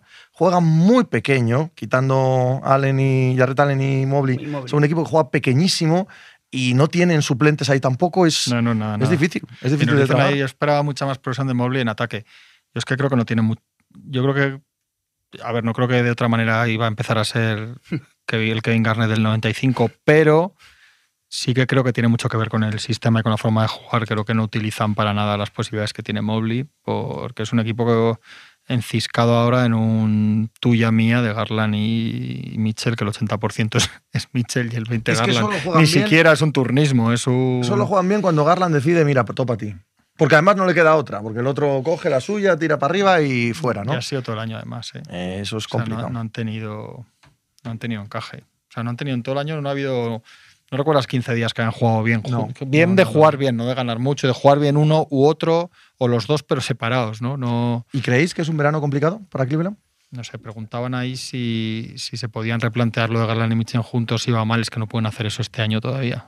Yo creo que van a aguantar otro año más eh, en este proyecto, a ver si va mejor la cosa. Necesitan un alero, necesitan más banquillo, pero no van a tocar, para mí no van a tocar grandes cosas. Al final el fichaje de Mitchell sí que estuvo, o sea, tú, consiguieron a un agente libre importantísimo en lo que era el verano pasado, que al final no salió Durán, no salió Kairi y era el agente libre más cotizado, creo recordar. O sea, no había otro por ahí de tanto nivel. Nos dicen aquí que el problema es Bickerstaff. Pues mira, no soy yo de culpar en exceso, pero si tienes piezas y en general han estado por debajo del nivel que esperábamos de cada una de ellas, bueno, pues algo hay, ¿no? Hombre, se inventa también el año pasado el equipo del Eso Big es. Wall este con Mark Allen del Sí, tal, y sí, ahora, pero es que pero tenía- este año este año, si el año pasado le das mérito, este año por lo menos no ha hecho nada, ni, ni, has, visto, ni has visto intentar nada que, que te haga pensar que estaba intentando aportar soluciones. Venga, eh, predicciones para esta noche. Predicciones para esta noche, Sí. pero ¿de los Lakers no vamos a hablar? No. Joder, madre mía. Joder, Mañana. Esto, mañana. No lo veremos. Yo creo que ganan los Suns. Eh, bueno, que ganan los Celtics, me lo voy a jugar ahí. Ahí, ahí. Yo apostando fuerte. Y creo que ganan los Knicks. Mm. Voy a, ir- ahí, voy a mojarme un poquito en alguna de las tres. Yo quito la de los Knicks, pero nosotros dos sí. Pero ganan Cavaliers, Sí. Suns y Atlanta Hawks. Bueno, nada, ya hablaremos de los Lakers, de los temas importantes. ¿Qué quieres decir de los Eh, Lakers? De, los Lakers. Yo nada, es que he visto antes a Juanma pletórico. Machicado se echaba las No manos a la hables, no hables, no hables de Juanma y Machicado. Has dicho que querías hablar de los Lakers. Yo pues quiero con- con- somos- constatar estamos todo. en el tejido Mira, vamos, vamos para que desempates tú, Pepe. Tú. eh, desempato mal, ¿eh? ya te lo digo. Pues eso, vamos, a, vamos, a, vamos a solucionar este debate. Cuidado, que- cuidado que esto no está en el guion. Esto no está en el guion. Vale, si, si, si los Lakers pasan de ronda, a quién eh, sería mejor rival para que ellos pasaran luego a las finales de conferencia, Kings o Warriors. Warriors. Ha desempatado. Gana Juanma, machicado, ¿eh? Yo, los Lakers van a perder mañana, ya lo he dicho. Van a ganar el tercero y vamos a. Al cuarto. el cuarto. Yo es la primera vez en mi vida, la primera, que voy con los Warriors. Por si acaso. Por si, es como tirar de la, de la anilla de seguridad en el tren. Por si acaso. Voy con los Warriors, por si acaso. Es mejor rival Warriors para Lakers ahora mismo. No, él dice mejor de para que pierdan los Lakers. ¿eh? Ah, Es que vale, te había no entendido mal, te había entendido mal, sí. te había entendido Por mal. favor. es No, que, no, o sea, no, no. ¿Cómo O sea, puede haber debate? Para que gane lo. No, no, pues Juanma, para No, Juanma yo yo estoy debate. haciendo gimnasia mental con Machicado. Estamos No, haciendo, practicando. hacemos ejercicios. Machicado está de- optimista, empedernido. Y yo, Tenemos yo, que yo me estoy ilusionando y me, me molesta. Me molesta ilusionarme porque luego la hostia es más grande. Nos ponemos en distintas situaciones Mm. teóricas y vamos respondiendo, habla de- analizando. Desde la experiencia y nosotros ilusos, ignorantes. ¿De qué equipo de fútbol eres, Alberto? Equipo de fútbol, de los Lakers. No, de fútbol. Yo he sido siempre en Madrid. No me digas. Sí. Hala, Se- un abrazo, querido. Se nota. Un placer, Alberto. Muchas gracias. Venga, a ti. Hasta luego. Hasta luego. Mira, dicen los Warriors es un fit, un fit perfecto para los Lakers. Hombre, yo prefería. Que lo de fit está bien pero- traído porque los juegos te puede hacer un traje en cualquier momento. Eso sí que es verdad. ¿Vale? Hombre, está Juan Clavijo por aquí, nuestro compañero de Eurosport, que para lo que parece tiene en el eh, canal a Diego Campoy, eh, otro compañero de relevo, en este caso, para entrevistarlo. Pasadlo muy requete bien. Julich, camiseta ACDC para hacer la pelota a Juan Manu. No soy el mayor fan de ACDC, No. que camina por la faz de la tierra, que hay muchos. Además, ACDC he de decir que si grupos como ACDC, Los Ramones, que han vendido, etcétera, que han vendido muchos discos, si toda la gente, no lo digo por Alberto, eh, pero si toda la gente que lleva camisetas y tal y cosas de ACDC habrían vendido, si, habría que haber inventado una palabra, quinti mega millones. Ya ves. Y eso no me gusta, tío. La apropiación está cultural. No me gusta cuando la gente lleva. Me, me- me- da igual, pero no me gusta que la gente se ponga lo típico de. Hay una canción maravillosa de mi banda favorita que se llama Airbag, Siempre hay una canción de Sí, estas cosas en que hablaba de una chica que entra en un bar con una camiseta de los Clash. Y él se enamora de, de ella, según la ve, porque lleva una camiseta de los Clash. Y se acerca a hablar con ella y no sabe ni qué son los Clash. Yo creo que Y esto, da toda la canción de eso. Y esto que en realidad es absolutamente igual en el orden del universo, a Se mí es llama una cosa que me molesta Ahí viene la decepción. Se llama la canción. Pues yo creo que esto pasa mucho. Yo a veces digo, joder, yo, para mí que los Ramones no me gustan nada, ¿eh? pero, pero digo, joder, los Ramones, tío, si, si en vez de tocar cuando venían aquí en Salitas, tenían que haber tocado en el Bernabéu, Mi, mi banda favorita. porque todo el mundo, pues todo el mundo era fan de los Ramones, ¿no? Sí. No, Qué cosa. no, porque no son fan de los Ramones de verdad. Pero, pero sí, los vi en sala pequeña. Los vi también en el Calderón, ¿eh? que conste, pero bueno, de teloneros. No, no con concierto de ellos. Y Yo vi a los Ramones en una ¿Mm? sala de Barcelona muy pequeña. Yo en una sala de Madrid. Una sala de Madrid. Pero te yo. hablo del 91 igual, ¿eh? Claro, y O yo. sea, una cosa de Sí, locos. sí. Yo en- los vi en el 90 Y- y, en el 93 vi a los no soy Ramones fan yo. de ACC, tampoco he visto conciertos de ACC. ¿Estuviste en las ventas? son- No estuve porque Jo, me lo pasé muy bien, castigaron. me pasé muy en bien el de. ACC Sí. Estuve después en otro en el Palacio de los Deportes, por ejemplo. Ah, también estuve. Mm. Pero no soy fan y sobre todo con los años de joven sí era, con los años he tirado por otro lado y luego pues, un grupo... ellos no tienen culpa, pero, pero me hastía mucho esto de que sean tan mainstream en realidad. y tal. A mí no me gustan. A ver, no me gustan. No, no. me entretiene ir a un concierto de ellos, me parece una fiesta muy divertida. Y, pero no, no, no me gustan, no me gustan en exceso. Sí me hace gracia ¿no? que como grupo ruidoso que son, eh, hayan hecho toda su carrera en base al silencio. Eso sí me, sí me resulta gracioso, pero no Es es, que, me, que me llame la, la atención en exceso. Pero los Ramones, evidentemente, sí. Son esos. One, two, three, four. Eh, Peter Krasif, Rey Against the Machine, pues también los vi en directo, sí. Dejar de Uh, machín. ¿eso los viste? No, por favor, no soy nada. Me encanta cuando, Cero. cuando, cuando los Rage Against the Machine volvieron, y evidentemente son un grupo. Me caen bien. Son un grupo, evidentemente, Sí. un grupo comunista, eh, comunista y muy guerrero y tal, no sé qué. Eso y entonces me gusta, pero no. a- había, había un- una anécdota en Twitter buenísima de alguien que en ese había descubierto con- cuando regresan, después de 20 años, descubre que están haciendo soflamas comunistas. Ah, sí. Sí, y entonces dice, siempre había escuchado vuestra música y me encantaba, pero ya no voy a escucharla más. Claro, todas sus letras son, son o sea, absolutamente guerreras contra el FBI, Sí, sí, no sé sí. qué, pero es que le responde uno de abajo. Cuando leías lo de Rey Against de Machine, Machín, ¿qué pensabas que era? ¿La Ah, lavadora? ah, Sí, sí, sí. Es maravilloso. maravilloso. Pero no hay que, no hay que politizar, ¿no? Imagínate que ven ahí al, al Tom Morello, al guitarrista, y dicen, no hay que politizar la música. A Tom Morello. Tom Morello, y le diga, Un tío que camiseta del Che todo el día, que si Cuba, que si tal. Mira, no soy nada de nada de nada de Guitar Heroes ni de eh, técnica a nivel de tocar y tal, pero creo que Tom Morello, sí, hombre.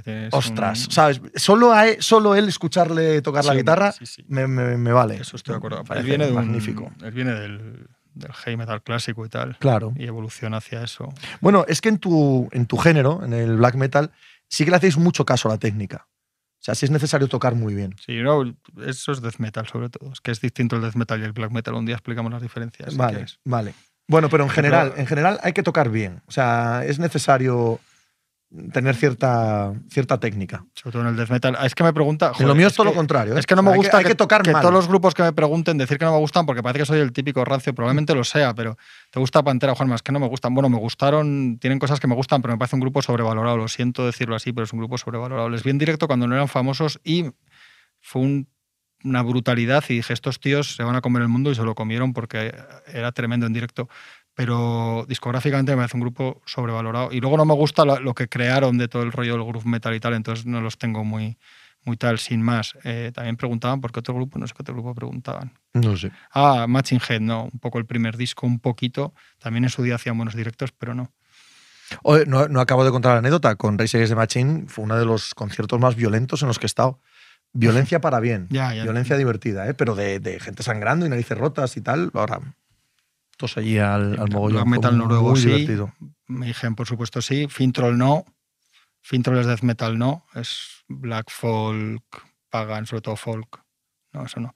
Hace mejores directos Rosalía y está machicado, pues para gustos. No he visto yo a Rosalía en directo. Ni yo, pero a mí. Pero la voy a ver este año. La voy a ver este año. Pero aparte yo mucho. jamás me meto en ninguna pelea de estas de... Es que en directo, al que le digo, yo me imagino que Rosalía si va a los sitios y van 40.000 personas y flipan, será que hace bien lo suyo, ¿no? No lo sé, ya te digo, no, no la he visto, pero sí que la voy a ver este año. supremacista de no, es que lo que mola en directo, bueno, lo que mola en directo será algo que te guste a ti. Eso es, correcto, totalmente. esto me hace muy obvio, Mira, pero, mira, yo pero voy a ir, mucho tiempo yo a, a ver a este. Rosalía. Voy a ir con mi hija y mi hija va a estar eh, en éxtasis. Va a estar maravillosa. Pues ya me va a parecer bien. Ya verás. Es muy fácil convencerme, Claro. ¿sabes? Cuando, cuando vea eso. Eh, Pepe, ¿te gustará en su momento de Undertones? Sí, sí, pero un poco lo que decía Juanma antes de Machine Head, lo has dicho. Eh, en- enseguida me cansaron los Undertones. Pero sí, sí, en un principio sí me gustaron. Luego fui cambiando yo de gustos también, ¿eh? No tengo los mismos gustos ahora que cuando tenía 20 años. De hecho, los Reyes de Machine es de mi época adolescente. No me pongo un disco ahora si me maten, quiero decir. No, es, es un poco diferente, ¿no? Hay alguna pregunta. Es que antes ha salido algo de un comunicado del comité de árbitros, pero es que no se ha pillado en el programa. Es que lo puso alguien algo. ¿eh? No, sé Ah, no tengo ni idea. Estábamos hablando de la. Champions, alguien puso, hay comunicado del CTA, pero es que como no lo hemos visto, no, no, no podemos opinar. No, no tengo ni idea. No. Anderviar, ¿han escuchado a Masacre Death, metal colombiano? Sí, he escuchado seguramente a todos los grupos de death metal que se te ocurran. y bien, hay muy buenos grupos en Colombia, pero sobre todo hay muy, muy, muy buena escena, yo diría en Chile, de death metal de Sudamérica, también bueno, los clásicos de Brasil, pero el- en Chile hay una pasada de, de- de grupos muy, muy, muy, muy buenos. Jorma tiene cara de bailar Don Omar. ¿Qué es Don Omar? No lo sé. Pero como no bailo nada, la respuesta, la respuesta es no. De todo, eso es, es fácil en todo caso. Peter Crass y Juan Clavijo supongo que se refería Sí, a que no hubo una batalla hablando de campal. tu Ah, de la, violencia. no, no, no. bueno, Claro, no hubo gente pegándose, hubo gente pues, haciendo pogos y, y- y siendo muy violenta, pero no pegándose. No sé si me estoy explicando. ¿No? sí, sí, yo entiendo ¿Sabes? Ahí en medio de un concierto y tal, y, hostias por todos lados, pero no, no pegándose, joder. ¿no? Don Omar y Romeo Santos. Pues no me ayudas nada, Juan. O Javi, Sí, perdón. claro. ¿Qué es No- eso? ¿Pero qué dice? No sé qué es Romeo Santos tampoco. No. Licántropo libidinoso. ¿A qué grupo ya disuelto por defunción de sus miembros o por separación elegiríais para ver si se pudiera? Eh, yo voy a ofender profundamente a Juanma, pero los Smiths. Es el grupo que me falta. Es el grupo que me falta de todos los tics que me gustaría ver y no he visto. He visto a Morrissey y he visto a Johnny Marr, los he visto a los dos, pero a los Smiths no, y esos no van a volver jamás. Que he visto a los Ramones, Peter, los he visto dos veces. Yo sí tengo que decir uno, seguramente Death, el grupo que básicamente padre del death metal, que murió Chuck Schuldiner, el, el líder y creador de todo ese sonido, murió muy joven y, y nunca los vi, claro. Me dice Josh eh, de Stone Roses. No solo los vi a los Stone Roses cuando volvieron, sino que los vi antes de separarse. Los vi en, en un día absolutamente inolvidable que cambió mi vida para siempre, por motivos que no vienen al caso, ¿vale? Pero los vi y tenía, o sea, los vi 15 días antes de separarse y tenía entrada para volver a verles en Oviedo que tocaban en San Mateo, porque todos estos grupos ahora míticos, con lo que dices tú, que llenan 50.000 personas y tal, los veíamos en salas en Oviedo. O sea, ese tipo de cosas, ¿vale? Y tenía para verles en Oviedo, en una sala, y se separaron justo antes de San Mateo, que como bien sabes coinciden las fiestas de Oviedo con las de Logroño. Absolutamente. Sí, señor, en el Pero ¿qué dice 96, yo, en el tío? 96. Ella y yo en el Madison, pero mm, ¿qué dices, Javier Machicado? ¿Qué dice? ¿Qué dice, tío? ¿Qué dice? Creedence Clearwater Revival, madre de Dios. La Creedence. La Creedence de toda la vida. Nuestros padres. que- La Creedence, John Fogerty. La Creedence. De la Creedence queda para los restos que le gustaban al Nota en el Gran Lebowski mientras que odiaba a los Eagles. Eso queda ¿Ah, sí? para, para la generación posterior a la nuestra, queda, queda para los restos eso. Narcea, en Salas vi a Marta Sánchez, hizo una tormenta que nunca me mojé tanto. Pero hablamos Pero de sería Sala, ¿no? climatología. Mr. Pitch, eh, perdón, teléfono. ¿De quién estamos hablando? ¿De Pimpinela? Pues mira, Pimpinela no los he visto nunca en directo. Andeviar, en Colombia lo que sobra es el transmetal. Sí, Ahí te- sí, sí, sí, sí, sí. Eso no tenía ni idea, ¿eh? Hay buena. Sí, sí, en Sudamérica hay muy buena. Vi un documental de música latinoamericana, bueno, de música pop en Latinoamérica, para ser concreto, que solo al final, yo es que odio los documentales, no sé por qué los veo, al final te das cuenta que el que, el que hace el documental es el que sale hablando más veces y es el productor de todos los grupos que salen. Entonces, oculta todo lo que no ha trabajado. O sea, qué hijo de la gran puta. ¿Sabes lo que te quiero decir? Y la gente se cree en los documentales. Se los cree, lo ve y dice, no, es que la escena y tal, y hizo Sí, y hay muchos y que no hay que qué". ver como puro Hombre, por favor. divertimento, como ficción, mucho. Sí, es ficción pura, la- los documentales. Sobra. Irando con NBA, hombre, nos devuelven a. Sí, pues quedan dos minutos. Leí que Phil Jackson había ido a más de 5 minutos de full Sí, es súper fan. Sí, Era- total, sí, Era sí, un, sí, sí, sí. de una subida interesante y bastante conocida, pero sí, era súper, súper fan. Si tuvieses que eh, cifrar a la banda que más has visto en directo en tu vida y el número de veces, ¿por dónde andaría? El número de veces. Y, y la banda. No, yo por ver Iron Maiden, que de chaval era mi grupo favorito, cuando me gustaba de toda la vida, y yo creo que unas treinta y tantas, no sé. Joder, O veintimuchas seguro, igual treinta, treinta y tantas. Un día, un día eché las cuentas, un día el típico de concierto ya de mayor, que íbamos ahí un poco ya nostálgicos, me puse ahí en, mientras comíamos antes del concierto a echar cuentas en un en un- una servilleta de donde estábamos comiendo y me, y me salían veintimuchas dejándome alguna, o sea que serían treinta y tantas, no sé. 31 veces he visto yo a U2, como ya te he contado muchas veces. Tremendo, ¿eh? Unas cosas, ojo, ¿eh? En, en cinco países diferentes, que eso también. ¿Y cuánto hace que no viene a España o dos? ¿Eh? ¿Cuánto hace que no viene a España? Muchísimo, Des- ¿no? No, Se me ha escapado. 2017, Ah. 2017, 2018, por ahí.